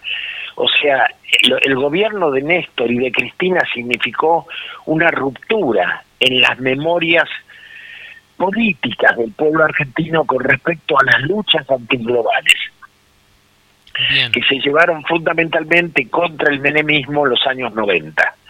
Yo te voy a decir una cosa, ahora todos hablan contra los ecologistas porque dicen que servimos a la Agenda 2030, lo cual es una infamia.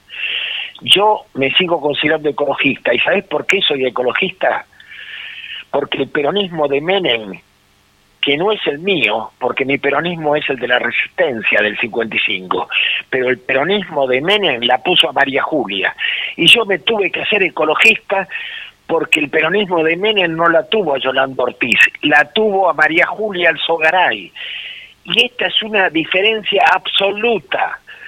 Y yo no tengo la culpa de que Guillermo Moreno considere a Menem como peronista. Para mí Menem abjuró del peronismo y, rompió la historia de la Argentina y Néstor y Cristina insistieron en la misma historia truchada y alentaron eh, la Argentina del modelo de los agronegocios y de la soja.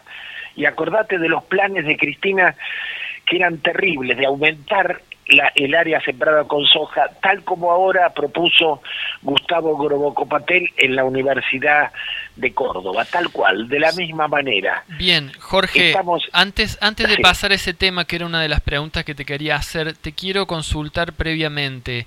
Eh, con el modelo de la soja transgénica vino incorporado el glifosato y ya hemos visto en nuestro país cómo el mapa del cáncer y el mapa de las fumigaciones se corresponde de manera calcada. También tenemos evidencia de que el glifosato es un disruptor endocrino que lleva a que las personas que están intoxicadas con ese agroquímico crezcan sin manifestar sus caracteres sexuales. De esa manera se da una especie de desarrollo un tanto andrógino que tanto sirve, digamos, a, todo este esta pululación de las teorías de género y de los no binarios, etcétera, etcétera. La base, la base, sí, de la autopercepción sexual. Sí, pero con este con este trigo transgénico nos encontramos que viene en el paquete el glufosinato de amonio, sí, ¿Qué nos podés decir sobre este agrotóxico y qué se sabe al respecto? Mira, primero aclaremos que este, yo en su momento no estuve muy de acuerdo en las reuniones que se, en los debates que provocó el GRR, el Grupo de Reflexión Rural, yo no estuve de acuerdo con algunos queridos compañeros porque este por la campaña contra el glifosato, porque yo decía, el glifosato va a pasar y lo importante es el modelo de los agronegocios. Bueno, pero eh, la población argentina aceptó muy bien la campaña contra el glifosato, tuvo mucho éxito esta campaña, y no, así como no había tenido éxito la campaña contra la agroindustria quizá porque no la entendieron, y en cambio lo del glifosato sí, tuvo mucha repercusión. Pero ¿qué pasa? Hablemos la realidad. El glifosato prácticamente se ha dejado de usar. ¿Por qué? Porque hubo unas 12, 13 o 14 malezas que desarrollaron resistencia contra el glifosato. Entonces, si al principio se usaba un litro de glifosato por hectárea, ahora hay lugares donde tienen que usar 14 y me dicen que hay lugares donde con 40 litros de glifosato no lográs vencer a las malezas. ¿Comprendes? Sí. Este, como la rama negra, el, el sorgo de Alepo y otras que son un flagelo para el agricultor. Entonces, ¿qué pasa? Y dejaron de usar el glifosato porque económicamente es un insumo cada vez más caro y están usando el 2,4-D, que es un herbicida total y que también mata al ser humano. Fíjate que mata a las lombrices y que se usaba para el barbecho químico. Entonces ahora la radio te dice, le dice al agricultor, puede usar 2,4-D hasta una semana antes de sembrar el poroto de soja. O sea, mataría al poroto de soja, porque el poroto de soja es resistente al glifosato, no al 2,4-D. Claro. Entonces, ahora para, pero el 2,4-D vos pasás por el camino en el momento que están fumigando y te mata vos, porque el prospecto dice, no tiene inoculante, no tiene, no tiene algo que, que detenga la acción deleteria lo, lo único que puede hacerse es meterse la boca, llenarse la boca de tierra y tratar de tragar tierra mientras te llevan al hospital. O sea, hacerte un lavaje de estómago y que la tierra arrastre el veneno. Fíjate vos, no hay un es una es terrible el 2,4-D. Bueno, ahora han inventado un 2,4-D inodoro, o sea que no tiene olor. Vos pasás por el camino con el auto y están fumigando y no sentís el olor y es capaz que llegas a tu casa y te moriste por y el médico no sabe de cuál es tu muerte, qué pasó, muerte este un infarto, comprendes, esta es la situación de impunidad absoluta en la que vivimos. Terrible. Bueno, para este trigo transgénico han inventado algo que es 10 veces peor que el glifosato, que es el glufosinato de amonio, tal como dijiste vos, y que va a estar en las harinas de pan que tendremos a corto plazo. Va a estar porque los restos del, del herbicida permanecen. Está probado eso. Claro. Y entonces de eso no se habla, pero hay otro aspecto que yo quiero resaltar y que en general se lo considera muy poco, este, van a usar justamente porque es, es resistente al glufosinato de amonio, el trigo transgénico, y porque es resistente a la sequía y a, sueño, y a suelos salados, lo van a usar para aumentar la zona deforestada de los bajos submeridionales. Te estoy hablando de lo que queda del bosque de, de Caldén, este, de Algarrobo, y lo que queda de zonas escasamente húmedas de la provincia de Santiago del Estero, del Chaco y del Chaco y norte de Santa Fe. De hecho, esta, esta hipótesis de que va a ser la punta de lanza de una nueva deforestación que aumente, que, que, que lleve más allá la frontera agropecuaria, la confirmó de alguna manera en la Universidad de Córdoba Gustavo Groboco Patel cuando habla de añadirle a la mancha sojera varios millones de hectáreas más. Y de hecho, si vos te, te fijas, se están, el gobierno argentino está realizando en la zona en la zona amplia que vendría a ser la de los bajos submeridionales, o sea, una parte de, de Santa Fe, Chaco, una parte de Córdoba, eh, hasta La Pampa, están realizando una serie de obras de canalizaciones del río Salado y de otras obras de, de donde se está invirtiendo mucho, que evidentemente apuntan a las necesidades de los ojeros.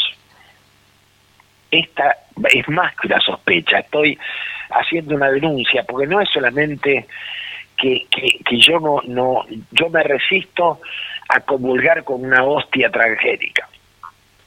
No, es que han concebido una semilla que va a ampliar la frontera de la soja, comprendes que les va a permitir y les va a justificar terminar con el monte nativo en Santiago del Estero o en el Chaco. Y lo va, y ese va a ser el trigo transgénico resistente al glufosinato de amonio y que puede producirse en zonas que, como decía el otro día, escuché a un productor que estaba diciendo esto, yo en, la zona del, del, del Chaco donde estoy, dice que es una zona de muy baja humedad, porque nosotros pasamos el invierno con la poca humedad que guardamos de la primavera, dice, pero resiste al trigo transgénico y, y, yo con esto voy a terminar de sacarme el monte nativo de encima. O sea, te das cuenta que va a servir al modelo sojero abiertamente, te lo están diciendo además. Claro, claro. Acá, por ejemplo, en nuestro Valle de Punilla tenemos un conflicto con la construcción de una autovía que pretende reemplazar la Ruta Nacional 38, que está congestionada y pasa por muchos pueblos, lo cual la, enlentece el, el tránsito. Pero gracias a algunos investigadores hemos podido saber que esta autovía de Punilla representa un tramo del corredor bioceánico Coquimbo-Porto Alegre que está inscrito dentro del plan IRSA que fue realizado en Estados Unidos al servicio de las corporaciones multinacionales que eh, necesitan mayor eh, mejores vías para el acceso a los recursos naturales que cada vez están más lejos de los puertos. Y hasta ahora veníamos creyendo que esto tenía más relación con la minería, porque si bien pasa por, eh, digamos, por la zona de La Rioja y cruza para Chile, creíamos que tenía que ver con la minería, pero ahora con lo que usted dice, eh, es probable que también esto esté pensado para esta expansión de la frontera agropecuaria, ya que toda esa zona de La Rioja es zona de tierras eh, con sal, digamos, de salinas. Claro. Sí, este, mira, hay que tener mucho cuidado y yo te agradezco esta información porque es común en el, en el mundo de la política cuando hablan del, del actual presidente es, es, es normal subestimarlo. ¿Viste? Te dicen es, es como un poco tonto, dice cualquier pelotudez. Hay que tener mucho cuidado. Aquí no hay boludos. Aquí hay una inteligencia y actualmente yo tengo la, la, convicción que se está planificando la Argentina del mañana, que como dijo Gustavo Patel en Córdoba, en la universidad, es un país dedicado a la producción de commodities, de soja, fundamentalmente de soja, con muchos más millones de hectáreas que las actuales, y donde la, la población comería producciones de hidroponía que según él se tendría que hacer en las zonas de reserva natural o agroecología en la periferia de las ciudades. Entonces ahí te das cuenta, cuando, cuando lo escuchás a Grobocopatel, te das cuenta que tiene planeada la Argentina de los próximos años y que la agroecología no es más que el complemento para los pobres de una posible alimentación. Este, porque en principio lo que él está haciendo es, y lo dijo esto el chino Navarro, dice el compañero Grobocopatel nos está enviando unas hermosas semillas de soja para los 10.000 comedores del movimiento Evita. O sea, la gente pobre está ingiriendo soja transgénica, que no es mala, por, no es más mala porque sea transgénica. El hecho de ser transgénica a la soja le puede dar el peligro de ser un poquito más cancerígena o un poquito más alergénica. La soja no es alimento humano. La soja te desequilibra el sistema, el sistema hormonal. Entonces millones de personas se alimentan desde pequeños con soja. Y vos tenés que en la Argentina hay cinco veces más niñas con menarca temprana que en los países vecinos, que en Paraguay, Uruguay, o Bolivia o Chile. Terrible. ¿Y por qué hay? ¿Por qué? ¿Qué es lo que produce la menarca temprana? O sea, la capacidad de embarazarse a los cuatro años, a los diez años, a los doce años. Esa es la ingesta de soja. Claro. ¿Comprendes? Y los médicos argentinos dicen que no entienden la causa y nosotros les gritamos en la oreja que es la ingesta de soja y parece que se taponan los oídos. Sí. Porque, y además en los varones, porque está probado. Yo lo hablé esto con Casareto en el 2001, cuando hicieron la campaña Soja Solidaria, y Caritas se sumó, y, y de pronto los niños que iban a comer a Caritas tenían, le salieron mamas. Yo lo supe, los médicos de Caritas recomendaron cambiar la ingesta hasta que las mamas les desaparecieron. Pero era porque estaban comiendo guisos con soja todos los días. Y yo lo hablé con Casareta y, Casareto y se hizo el tonto. Y después lo hablé con Bergoglio. ¿Comprende? O sea, no es que... Y, y, y todos saben y se callan. Claro. Porque el pobre que come soja no molesta más. Claro, y... No, deja abandona la rebeldía que tenía el pueblo argentino. Hoy no hay más rebeldes, nadie se queja, nadie putea. Esos pobres en el 55 ponían los famosos caños peronistas, en otras épocas hacían huelgas salvajes, en otras épocas hicieron el cordobazo, hoy se acabó, comen soja.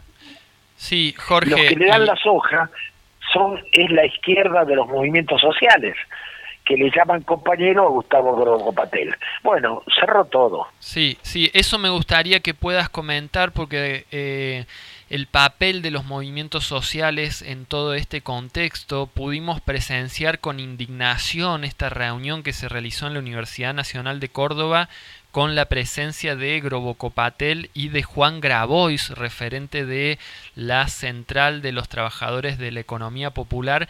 Y realmente eh, yo, por lo menos que te sigo tus análisis hace mucho tiempo, no dejo de sorprenderme de que sucedan estas cosas, porque si bien vos lo venís anunciando, eh, no deja de ser algo grotesco, ¿no? Que uno, uno, se pone a pensar cómo puede haber gente que avale estas, estas cosas. Yo te, te, voy a confesar, te voy a confesar que yo esto lo predije hace 15 o 20 años. Pero yo mismo no, yo mismo no me lo creía, eso es lo que te confieso.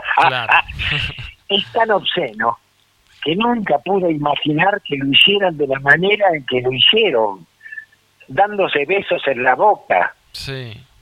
O sea, nunca pude imaginar que fuera tan brutal. Pensé que era una cosa solapada porque y pero ahora estaba Grobocopatel con la bandera del, del movimiento campesino de Santiago del Estero detrás. Estaba Grobocopatel y detrás había varias banderas y una era la bandera de la vía campesina. Y yo me hablo con miembros de la vía campesina de Europa y me dicen no puede ser, no lo pueden creer. Y no me creen, comprendes, porque porque yo mismo no me termino de creer esta infamia canalla de que la izquierda se asocie a, a, los agronegocios.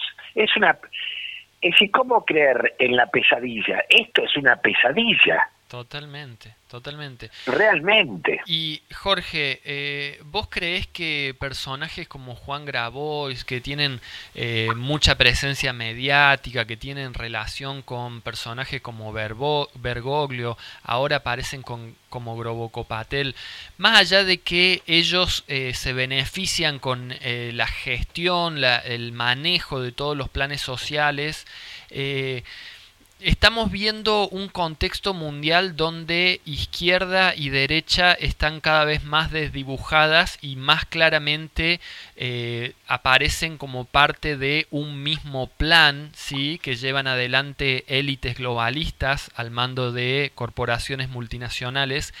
Y yo te pregunto, quizás una opinión personal, ¿Qué crees vos que es el, la conciencia del papel que está jugando Juan Grabois? Si él eh, realmente es un agente, es algo así que está, digamos, aparentando algo o realmente no le da el nivel de análisis para ser consciente de lo que está haciendo.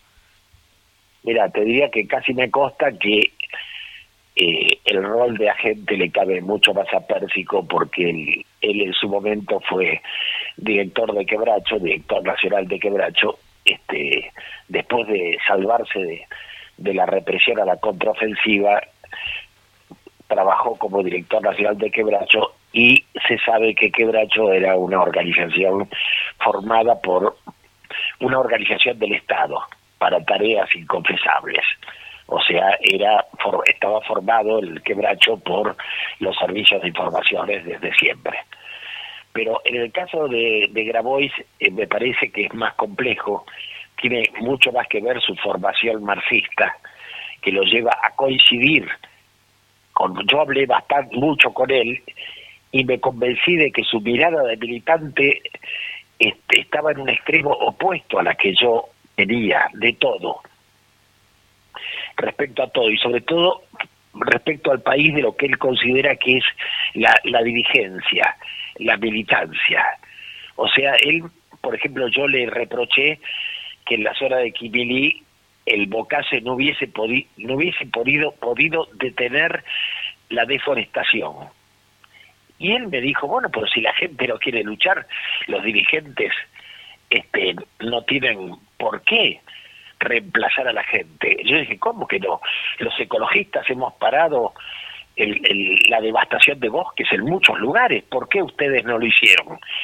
Y me dijo, porque no es el rol de un dirigente reemplazar a la gente, o sea, y yo le pregunté, pero ¿cómo? ¿El rol del dirigente cuál es? ¿Viajar a todos los congresos de, que hay en Europa? Y sí, hay una idea muy extraña en, en, en Grabois acerca de lo que es la política. Yo debatí mucho con él antes de que él tomara contacto con el Papa, me confesó que del Vaticano no entendía nada. Este, ahora me sorprende que unos seis años después él puede hablar con, con, con, con el Bolsonaro argentino, con el posible Bolsonaro argentino, este, puede hablar durante seis horas a nombre de la doctrina social de la Iglesia. A mí me gustaría saber si sabe lo que es la doctrina social de la Iglesia, pero bueno, de todas maneras es un fenómeno muy raro, creo que está eh, es un oportunista muy un pragmático oportunista muy grande este y realmente eh, ha disfrutado de los afectos personales del Papa y, a, un nivel que no logro entender. También tengo claro que el Vaticano, yo soy católico, pero no dejo de reconocer que el Vaticano es parte de la sinarquía. Y me parece que en este caso, cuando yo hablo de, de Grabois, estoy hablando de un componente sinárquico del Vaticano. Claro. Este, ¿Se entiende? Sí, sí Este- podríamos decir que eh, si tanto Hugo Sigman como Gustavo Grobocopatel pertenecieron a la Federación de Juventudes Comunistas, quizás eh, Grabois en su marxismo no sea más que un pichón de Grobocopatel o de Sigman, que de aquí a Que 20, 30 Grobocopatel años no- lo veamos no un hemos- empresario exitoso. Sí, pero no hemos podido, no hemos podido verificar que Grobocopatel haya pertenecido al Partido Comunista. Lo que él ha dicho es que durante muchos años fue militante de un grupo de extrema izquierda, pero no sabemos cuál fue, porque no lo ha dicho. Este, yo creo, o sea, esta coincidencia a mí me ha obligado a rastrear las fuentes comunes de pensamiento en un marxismo antiguo, decimonónico. Este, en un marxismo, en este marxismo de, desarrollista, que cree en el salariado, ¿entendés? Porque en realidad yo he leído mucho a Simone Weil, que era una persona de izquierda, pero que en Francia decidió meterse en una fábrica para comprobar lo que decía la izquierda y se dio cuenta que la fábrica era un elemento destructor de la personalidad del obrero y que no era cierto que era un lugar de formación, nada, era una y que el salariado no era algo bueno, ¿comprendes? Pero eh, Simone Weil es una excepción en la izquierda europea y por suerte hay mucha gente que la sigue en su actitud libertaria porque siguiendo siendo de izquierda eh, reprueba el salariado y reprueba esta cosa de de la, de, la cosa fabril industrial. La sociedad que nosotros soñamos deberí- debería ser una sociedad diferente, que busque la calidad de vida de los ciudadanos. Y en cambio, este tipo de marxismos considera que los campesinos son el atraso con el que hay que terminar. Y de hecho lo están haciendo en Santiago del Estero. O sea, a los hijos de los chacareros y de los crianceros y minifundistas le dan planes en el campo y les ofrecen comedores de levita, con lo cual en el campo santiagueño están quedando los viejos nada más.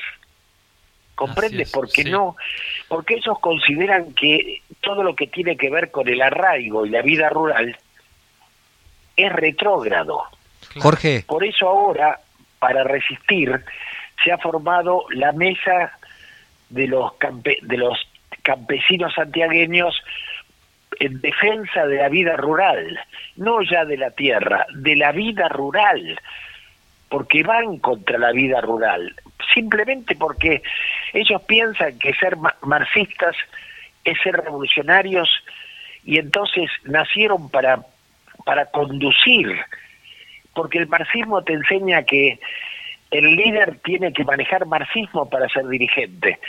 Y entonces ellos parece que nacieron para conducir a las masas, pero están muy equivocadas porque los que están armando es un país donde ya no se puede vivir. Claro, claro. Jorge, eh, se nos está acabando el tiempo. Acá mi compañero Lucas Eusebi quiere hacerte una preguntita. Hasta las 15 es nuestro programa, así que vamos a ir redondeando. Y le doy paso a mi compañero que también quiere hacerte una pregunta. Jorge, un gusto saludarte. ¿Cómo andas, Lucas Hola, Eusebi? Lucas. Eh, no, más que pregunta, corroborarte, corroborar lo que, lo que está diciendo. Acabo de venir de Santiago del Estero, desde Tucumán, por la 157. ¿Te ubicás? Ruta Nacional. 157 viene siguiendo el trazo del Belgrano Cargas y he notado mucho movimiento en cuanto a autovía o repavimentación de la ruta nacional 157, mucho tirada abajo de desmonte del bosque nativo eh, y mucho cambio también en las vías del Belgrano Cargas. Me parece que obedece a lo que está diciendo vos que tiene que ver con todo un plan de, de, de deforestación y, y de agronegocios. Sí, sí, por eso tengamos muy en cuenta muy en cuenta lo que dijo Gro, lo- Grobo Copatel, porque Grobo Copatel no habla porque si no más. Alberto Fernández está llevando adelante una operatoria solapada de reconfiguración del espacio agropecuario argentino. Y nos vamos a llevar una sorpresa. Porque yo he escuchado a muchos políticos de casi te diga de primer nivel decirme cuando yo le pregunto qué opinas del presidente es un pelotudo. No, no, no, no, no llegas ahí porque sos un pelotudo. Llegas ahí porque tenés el manejo telefónico con, con los que manejan la economía. Así ¿Cómo es. se llama este el famoso Bolsonaro argentino? Mi- me-. Milei. Milei. Ayer decía Carlos Le- Carlos Leiva, que es un tipo que sabe lo que dice, un gran tipo, y él preguntaba en un espacio de radio, ¿sabés quién está detrás de Milei? Está Urnequian. ¿Y quién es Urnequian? Es uno de los concesionarios. La Argentina quedó en manos de los concesionarios, al igual que la Unión Soviética. Cada gran empresa del poder soviético quedó en manos de los de uno de los que ahora son mega millonarios. ¿Cuál es la diferencia entre, la- entre los amigos de Putin y los amigos de Alberto Fernández? Que los rusos viven en yates. Acá viven en Barcelona como, Hugo Sigman o viven en, en Colonia como, como Gustavo Groco Patel. Ni siquiera viven en la Argentina. Pero son los mega millonarios que se quedaron con los grandes desarrollos del Estado argentino. Bien. Y es Eh, así. Jorge, para ir cerrando la última pregunta, ¿cuál es tu visión de qué es lo que puede hacer la población, la ciudadanía frente a esto? ¿O dónde están las bolsas de resistencia? Eh, ¿Cómo enfrentamos a todo esto que, que se está Bueno, desplegando en nuestro país? A ver, eh, yo creo, yo una de las teorías mías es que la evolución en América Latina tenía un, un, un, un curso, tenía un, un curso, un vector, tenía una línea. Es lo que yo aprendí cuando tenía 15 años, me lo enseñó el Pepe Rosa, que nos daba clases de historia. Decía, la historia argentina es como un ferrocarril, ustedes se tienen que subir al último vagón y en, el, en ese ferrocarril estaba el irigoyenismo, estaba el Partido Federal, estaba el peronismo y estaban muchos sectores, muchos matices, comprende, de, de diferentes tipos de, de populismo y nacionalismo, pero era un ferrocarril que una locomotora tiraba todo el tren. Eso no existe más, lo han roto. Y eh, yo creo que en gran medida lo rompió para salvar la revolución cubana los, lo rompió Fidel cuando en el cementerio de La Habana, enterrando a las víctimas del bombardeo norteamericano, se declara marxista-leninista y acepta el respaldo de la Unión Soviética. Y entonces sacrifica al resto de América Latina, al estilo de que había hecho Stalin, socialismo en un solo país. Bueno, Fidel repite aquella gesta del socialismo en un solo país, abrazándose al bloque socialista para que lo salve de los Estados Unidos. O sea, salvó a Cuba, pero nos hundió al resto de nosotros. Entonces yo creo que ahora América Latina está buscando su camino y lo prueban, entre otros, los zapatistas. Que no te digo de hacerse zapatistas, pero te digo de reconocerlos como grupos que van buscando el camino original de la América Latina, que es un camino de reconocimiento campesino y libertario en el buen sentido, no como dice Milei, que no sabe de lo que habla. Los libertarios, libertario era mi abuelo, que era narco-sindicalista, ¿comprendes? Claro. En ese sentido, porque la vieja discusión era con los marxistas duros, que todos proponían la dictadura del proletariado, y frente a eso nació una izquierda que se dijo libertaria porque proponía la libertad del obrero y, y- y que las direcciones obreras pudieran ser reemplazadas cuando la asamblea lo quisiera. Y esa, entonces era, era la izquierda libertaria, pero no Milei. Milei no, es un loco que no sabe lo que dice Claro. y todo lo que dice es inviable, absolutamente. Sí, un, un Entonces, nuevo, problema- un nuevo muñequito del poder pareciera ser. Claro, un nuevo loco Bolsonaro. Sí. Pero ya lo tenemos a Bolsonaro para saber el precio. Solamente con la pandemia hubo más de 600.000 brasileños que murieron, porque Bolsonaro, y cuando le preguntan a Bolsonaro, dice, ¿yo qué tengo que ver con eso? Yo no soy enterrador, dijo el otro día. ¿Cómo? Él, Jorge, él se rió. Se nos, Sí, se nos acabó bueno, el tiempo del programa. Bueno, Eh, lamento cor- cortarte, realmente muy interesante todo lo que siempre tenés para comentar y para aportar. Eh, queda el contacto para quizás en otra ocasión poder volver a entrevistarte porque hay mucha tela para cortar con todo este tema. Y bueno, te agradecemos muchísimo, te mandamos un fuerte abrazo desde Capilla del Monte, te Bueno. deseamos que, que andes bien y bueno, y eh, hasta Bueno, la próxima. Los retribuyo, retribuyo los saludos y los abrazos y a disposición. Muchísimas gracias. Hasta luego.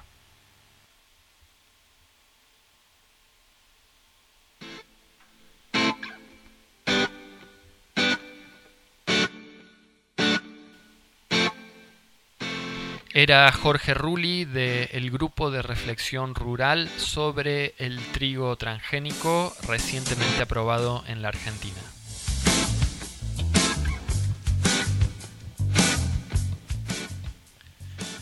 Bueno, eh, bien. antes de despedirnos, hay una oyente, Natalia, que nos pregunta dónde poder encontrar el podcast para después compartir con la grabación de este programa.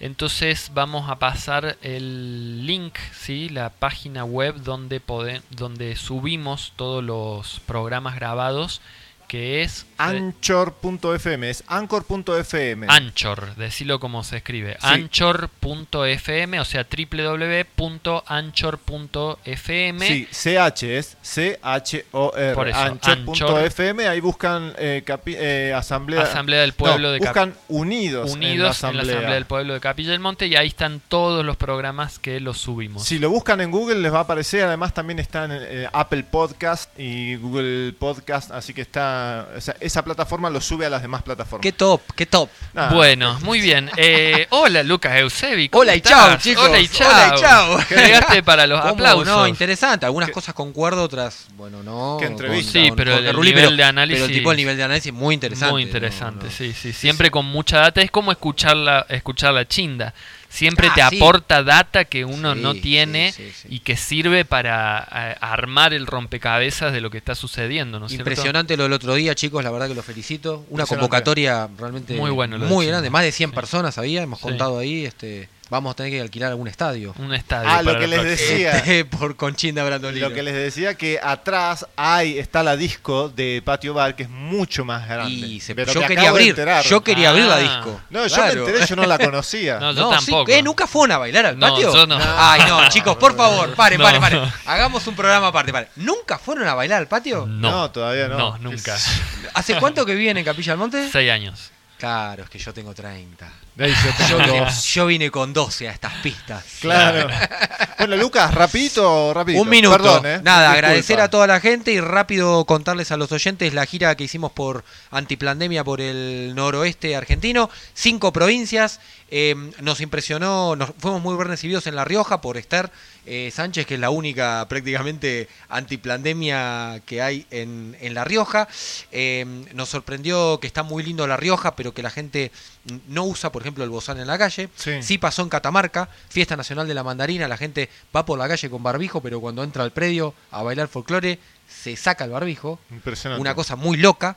Eh, sí todo el mundo en Catamarca, en San Fernando del Valle, con el barbijo en la calle. Sí. Eh, Solo es la, es la capital que más me impresionó. Corrientes, eh, Janet está en Corrientes visitando a unos familiares que después se quedó de lo de la de lo de Arriaga, Janet, Sí, sí, del participante 25, de la asamblea, sí. y es terrible, Corrientes está, no puede entrar a ningún lado sin el barbijo, Mira, sin el bozal. Increíble. No, no, dijo, nosotros no lo usamos, pero la gente de Catamarca, todos con, con el barbijo en la calle. Bueno, y ahí te So- pasa- pero solo en Catamarca capital. Ahí te o sea, es como increíble los distritos cómo van cambiando de acuerdo a la naturaleza o no. Ah, no lo pudiste ver, pero te lo pasé, lo que me pasó Natacha Basile, que Ah, fue a comprar... en Cava, ¿no? En Cava, a las 2 Sí. de la mañana y resulta ser que estaba la policía entrando, queriendo clausurar el, el kiosco, ¿sabes por qué? Porque hicieron la denuncia de que la gente estaba entrando al kiosco sin el bozal. Ay, qué terrible. Solamente por eso estaba la policía. No, Habían no, no, llamado sí, a la policía por eso. Se, Tan... se- se está poniendo bravo Santa Fe también, me está Bueno, diciendo. igualmente estuve Y- viendo, perdón Lucas, Sí. un segundo, estuve viendo lo de Viviana Canosa que no me gustó para nada, que estuvo ahí el último, el de este viernes. Con el tema de las piedras. Sí, y, pero estaba con el bozal puesto. Es que ahí hay una ambigüedad, ¿vieron? Y bueno, eh, de- Y bueno, nos pasa, habló, nos pasa habló todo con Macri la otra vez y, Macri le dijo que si hubiese estado él eh, en el poder, las vacunas no iban a demorar y qué sé yo, y no iban a faltar, y Viviana no dijo nada. Bueno, es que la gente cree, o sea, están, ah, eh, hay mucha gente, le pasaba a Jorge Rulli recién el entrevistado, vieron lo que dijo. O sea, él, él por supuesto que la tiene clarísima con el tema del, del trigo transgénico, pero acaba de decir que Bolsonaro se le murieron muchas personas. ¿De qué? Claro. Eh, La gente cree en el virus, eh, cree que el COVID existe todo y no cree tanto en la pandemia, pero está viendo que nos están haciendo cosas con las que no está de acuerdo. Claro. Bueno, Tucumán, hemos llegado a Tucumán. Ha sido un honor hablar en la Plaza de Tucumán, en la Plaza Independencia. Estoy recibiendo ahora reportes de la doctora Raquel Foño, que está muy heavy Tucumán con el tema de la falta de gasoil. Sí. Muy complicado, va a haber Sí, rebelión en cualquier norte, momento. todo el norte. Todo el norte. Con la vacunación, a los niños en las escuelas están Mm. empezando a vacunar nuevamente a los niños en las escuelas. Con vacunas vencidas. Sí, y con Pfizer en los hospitales también. Oh. Están vacunando a la gente de prepo en los hospitales. Entrás por un cáncer, entrás por una tuberculosis, entrás por algo, estás dormido en la noche, ¡ping! Te inyectan. Tremendo. ¿Eh? Se está Esos poniendo complicado Tucumán. Excelente el trabajo de la Asamblea de Tucumán, la Asamblea Soberana ahí frente al- a los restos de nuestro gran Juan Bautista Alberdi. ¿Eh? Ha sido un placer hablar ahí del rol de los medios en la pandemia. eh, y hemos seguido para Salta, donde hemos sido muy bien, bien recibidos y donde hay un grupo de patriotas también muy interesante, eh, sobre todo nucleados en los medios de comunicación alternativos, de la mano de Raúl Belmont y Canal 7 Exacto. eh, de Salta. Sí. Y lo último que les quiero contar es que en Cafayate hubo mucho lío, y esto no se los conté el otro día, con el tema del censo. Eh, hay muchas denuncias de los em, eh, empresarios y de los restaurantes, de los comercios de Cafayate, porque el día del censo, que estuvimos en Cafayate, no los dejaron abrir sus puertas, incluso cuando terminaba el censo. Les han metido multa Sí. a los cafayateños por abrir los restaurantes después de las 8 de la noche. Mm. Y hay un gran revuelo en la, en la ciudad por, por ese tema. No, i- igual, Lucas, eh, ya terminamos. Nos Sí. tenemos que ir súper rápido, pero eh, me parece que eh, da para una entrevista con esta abogada que acabas de nombrar de Tucumán, Sí, porque lo que están que- haciendo sí. es intento de asesinato. Tenemos que sacar al aire, al aire a Raquel o al doctor Oh, Rush este, que salgan al aire. Santiago del Estero, volvimos por Santiago del Estero como le comunicaba el entrevistado. Eh, eh, chicos, todo el mundo con bozal. Santiago del Estero está perdido. La Rioja, Catamarca y Santiago del Estero Olvida. están perdidos en la lucha. Bueno, Buah. nos despedimos. Muy bien, nos vamos. Eh, muchas gracias por estar ahí. Gracias Esto fue a- a- Unidos en la Asamblea del Pueblo. Nos reencontramos el domingo que viene a las 13 horas por aquí por la FM Astral. Y eh, que tengan buen domingo. Gracias. Gracias a Exactamente. ustedes. Nos vemos el domingo. Así que quédense. Bueno, yo como siempre, Dios los bendiga, sean buenos, que es la mejor medicina para todos los males. Y quédense con Divergentes, gracias a, a Gabriel Valledor, que no- nos chupamos unos minutitos. Pero ahí empieza Gabriel Valledor con su programa Divergentes. Así que quédense en la programación de la radio FM Astral. Muy bien. Nos Ah, vemos. Nos vemos. Chao, chao. Cuando la mentira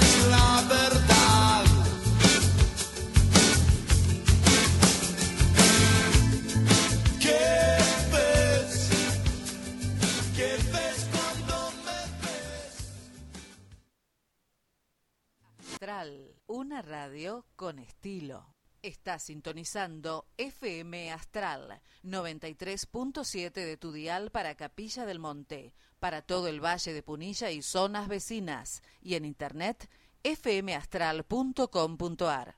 Inicio de espacio publicitario. FM Astral, la frecuencia de tu compañía.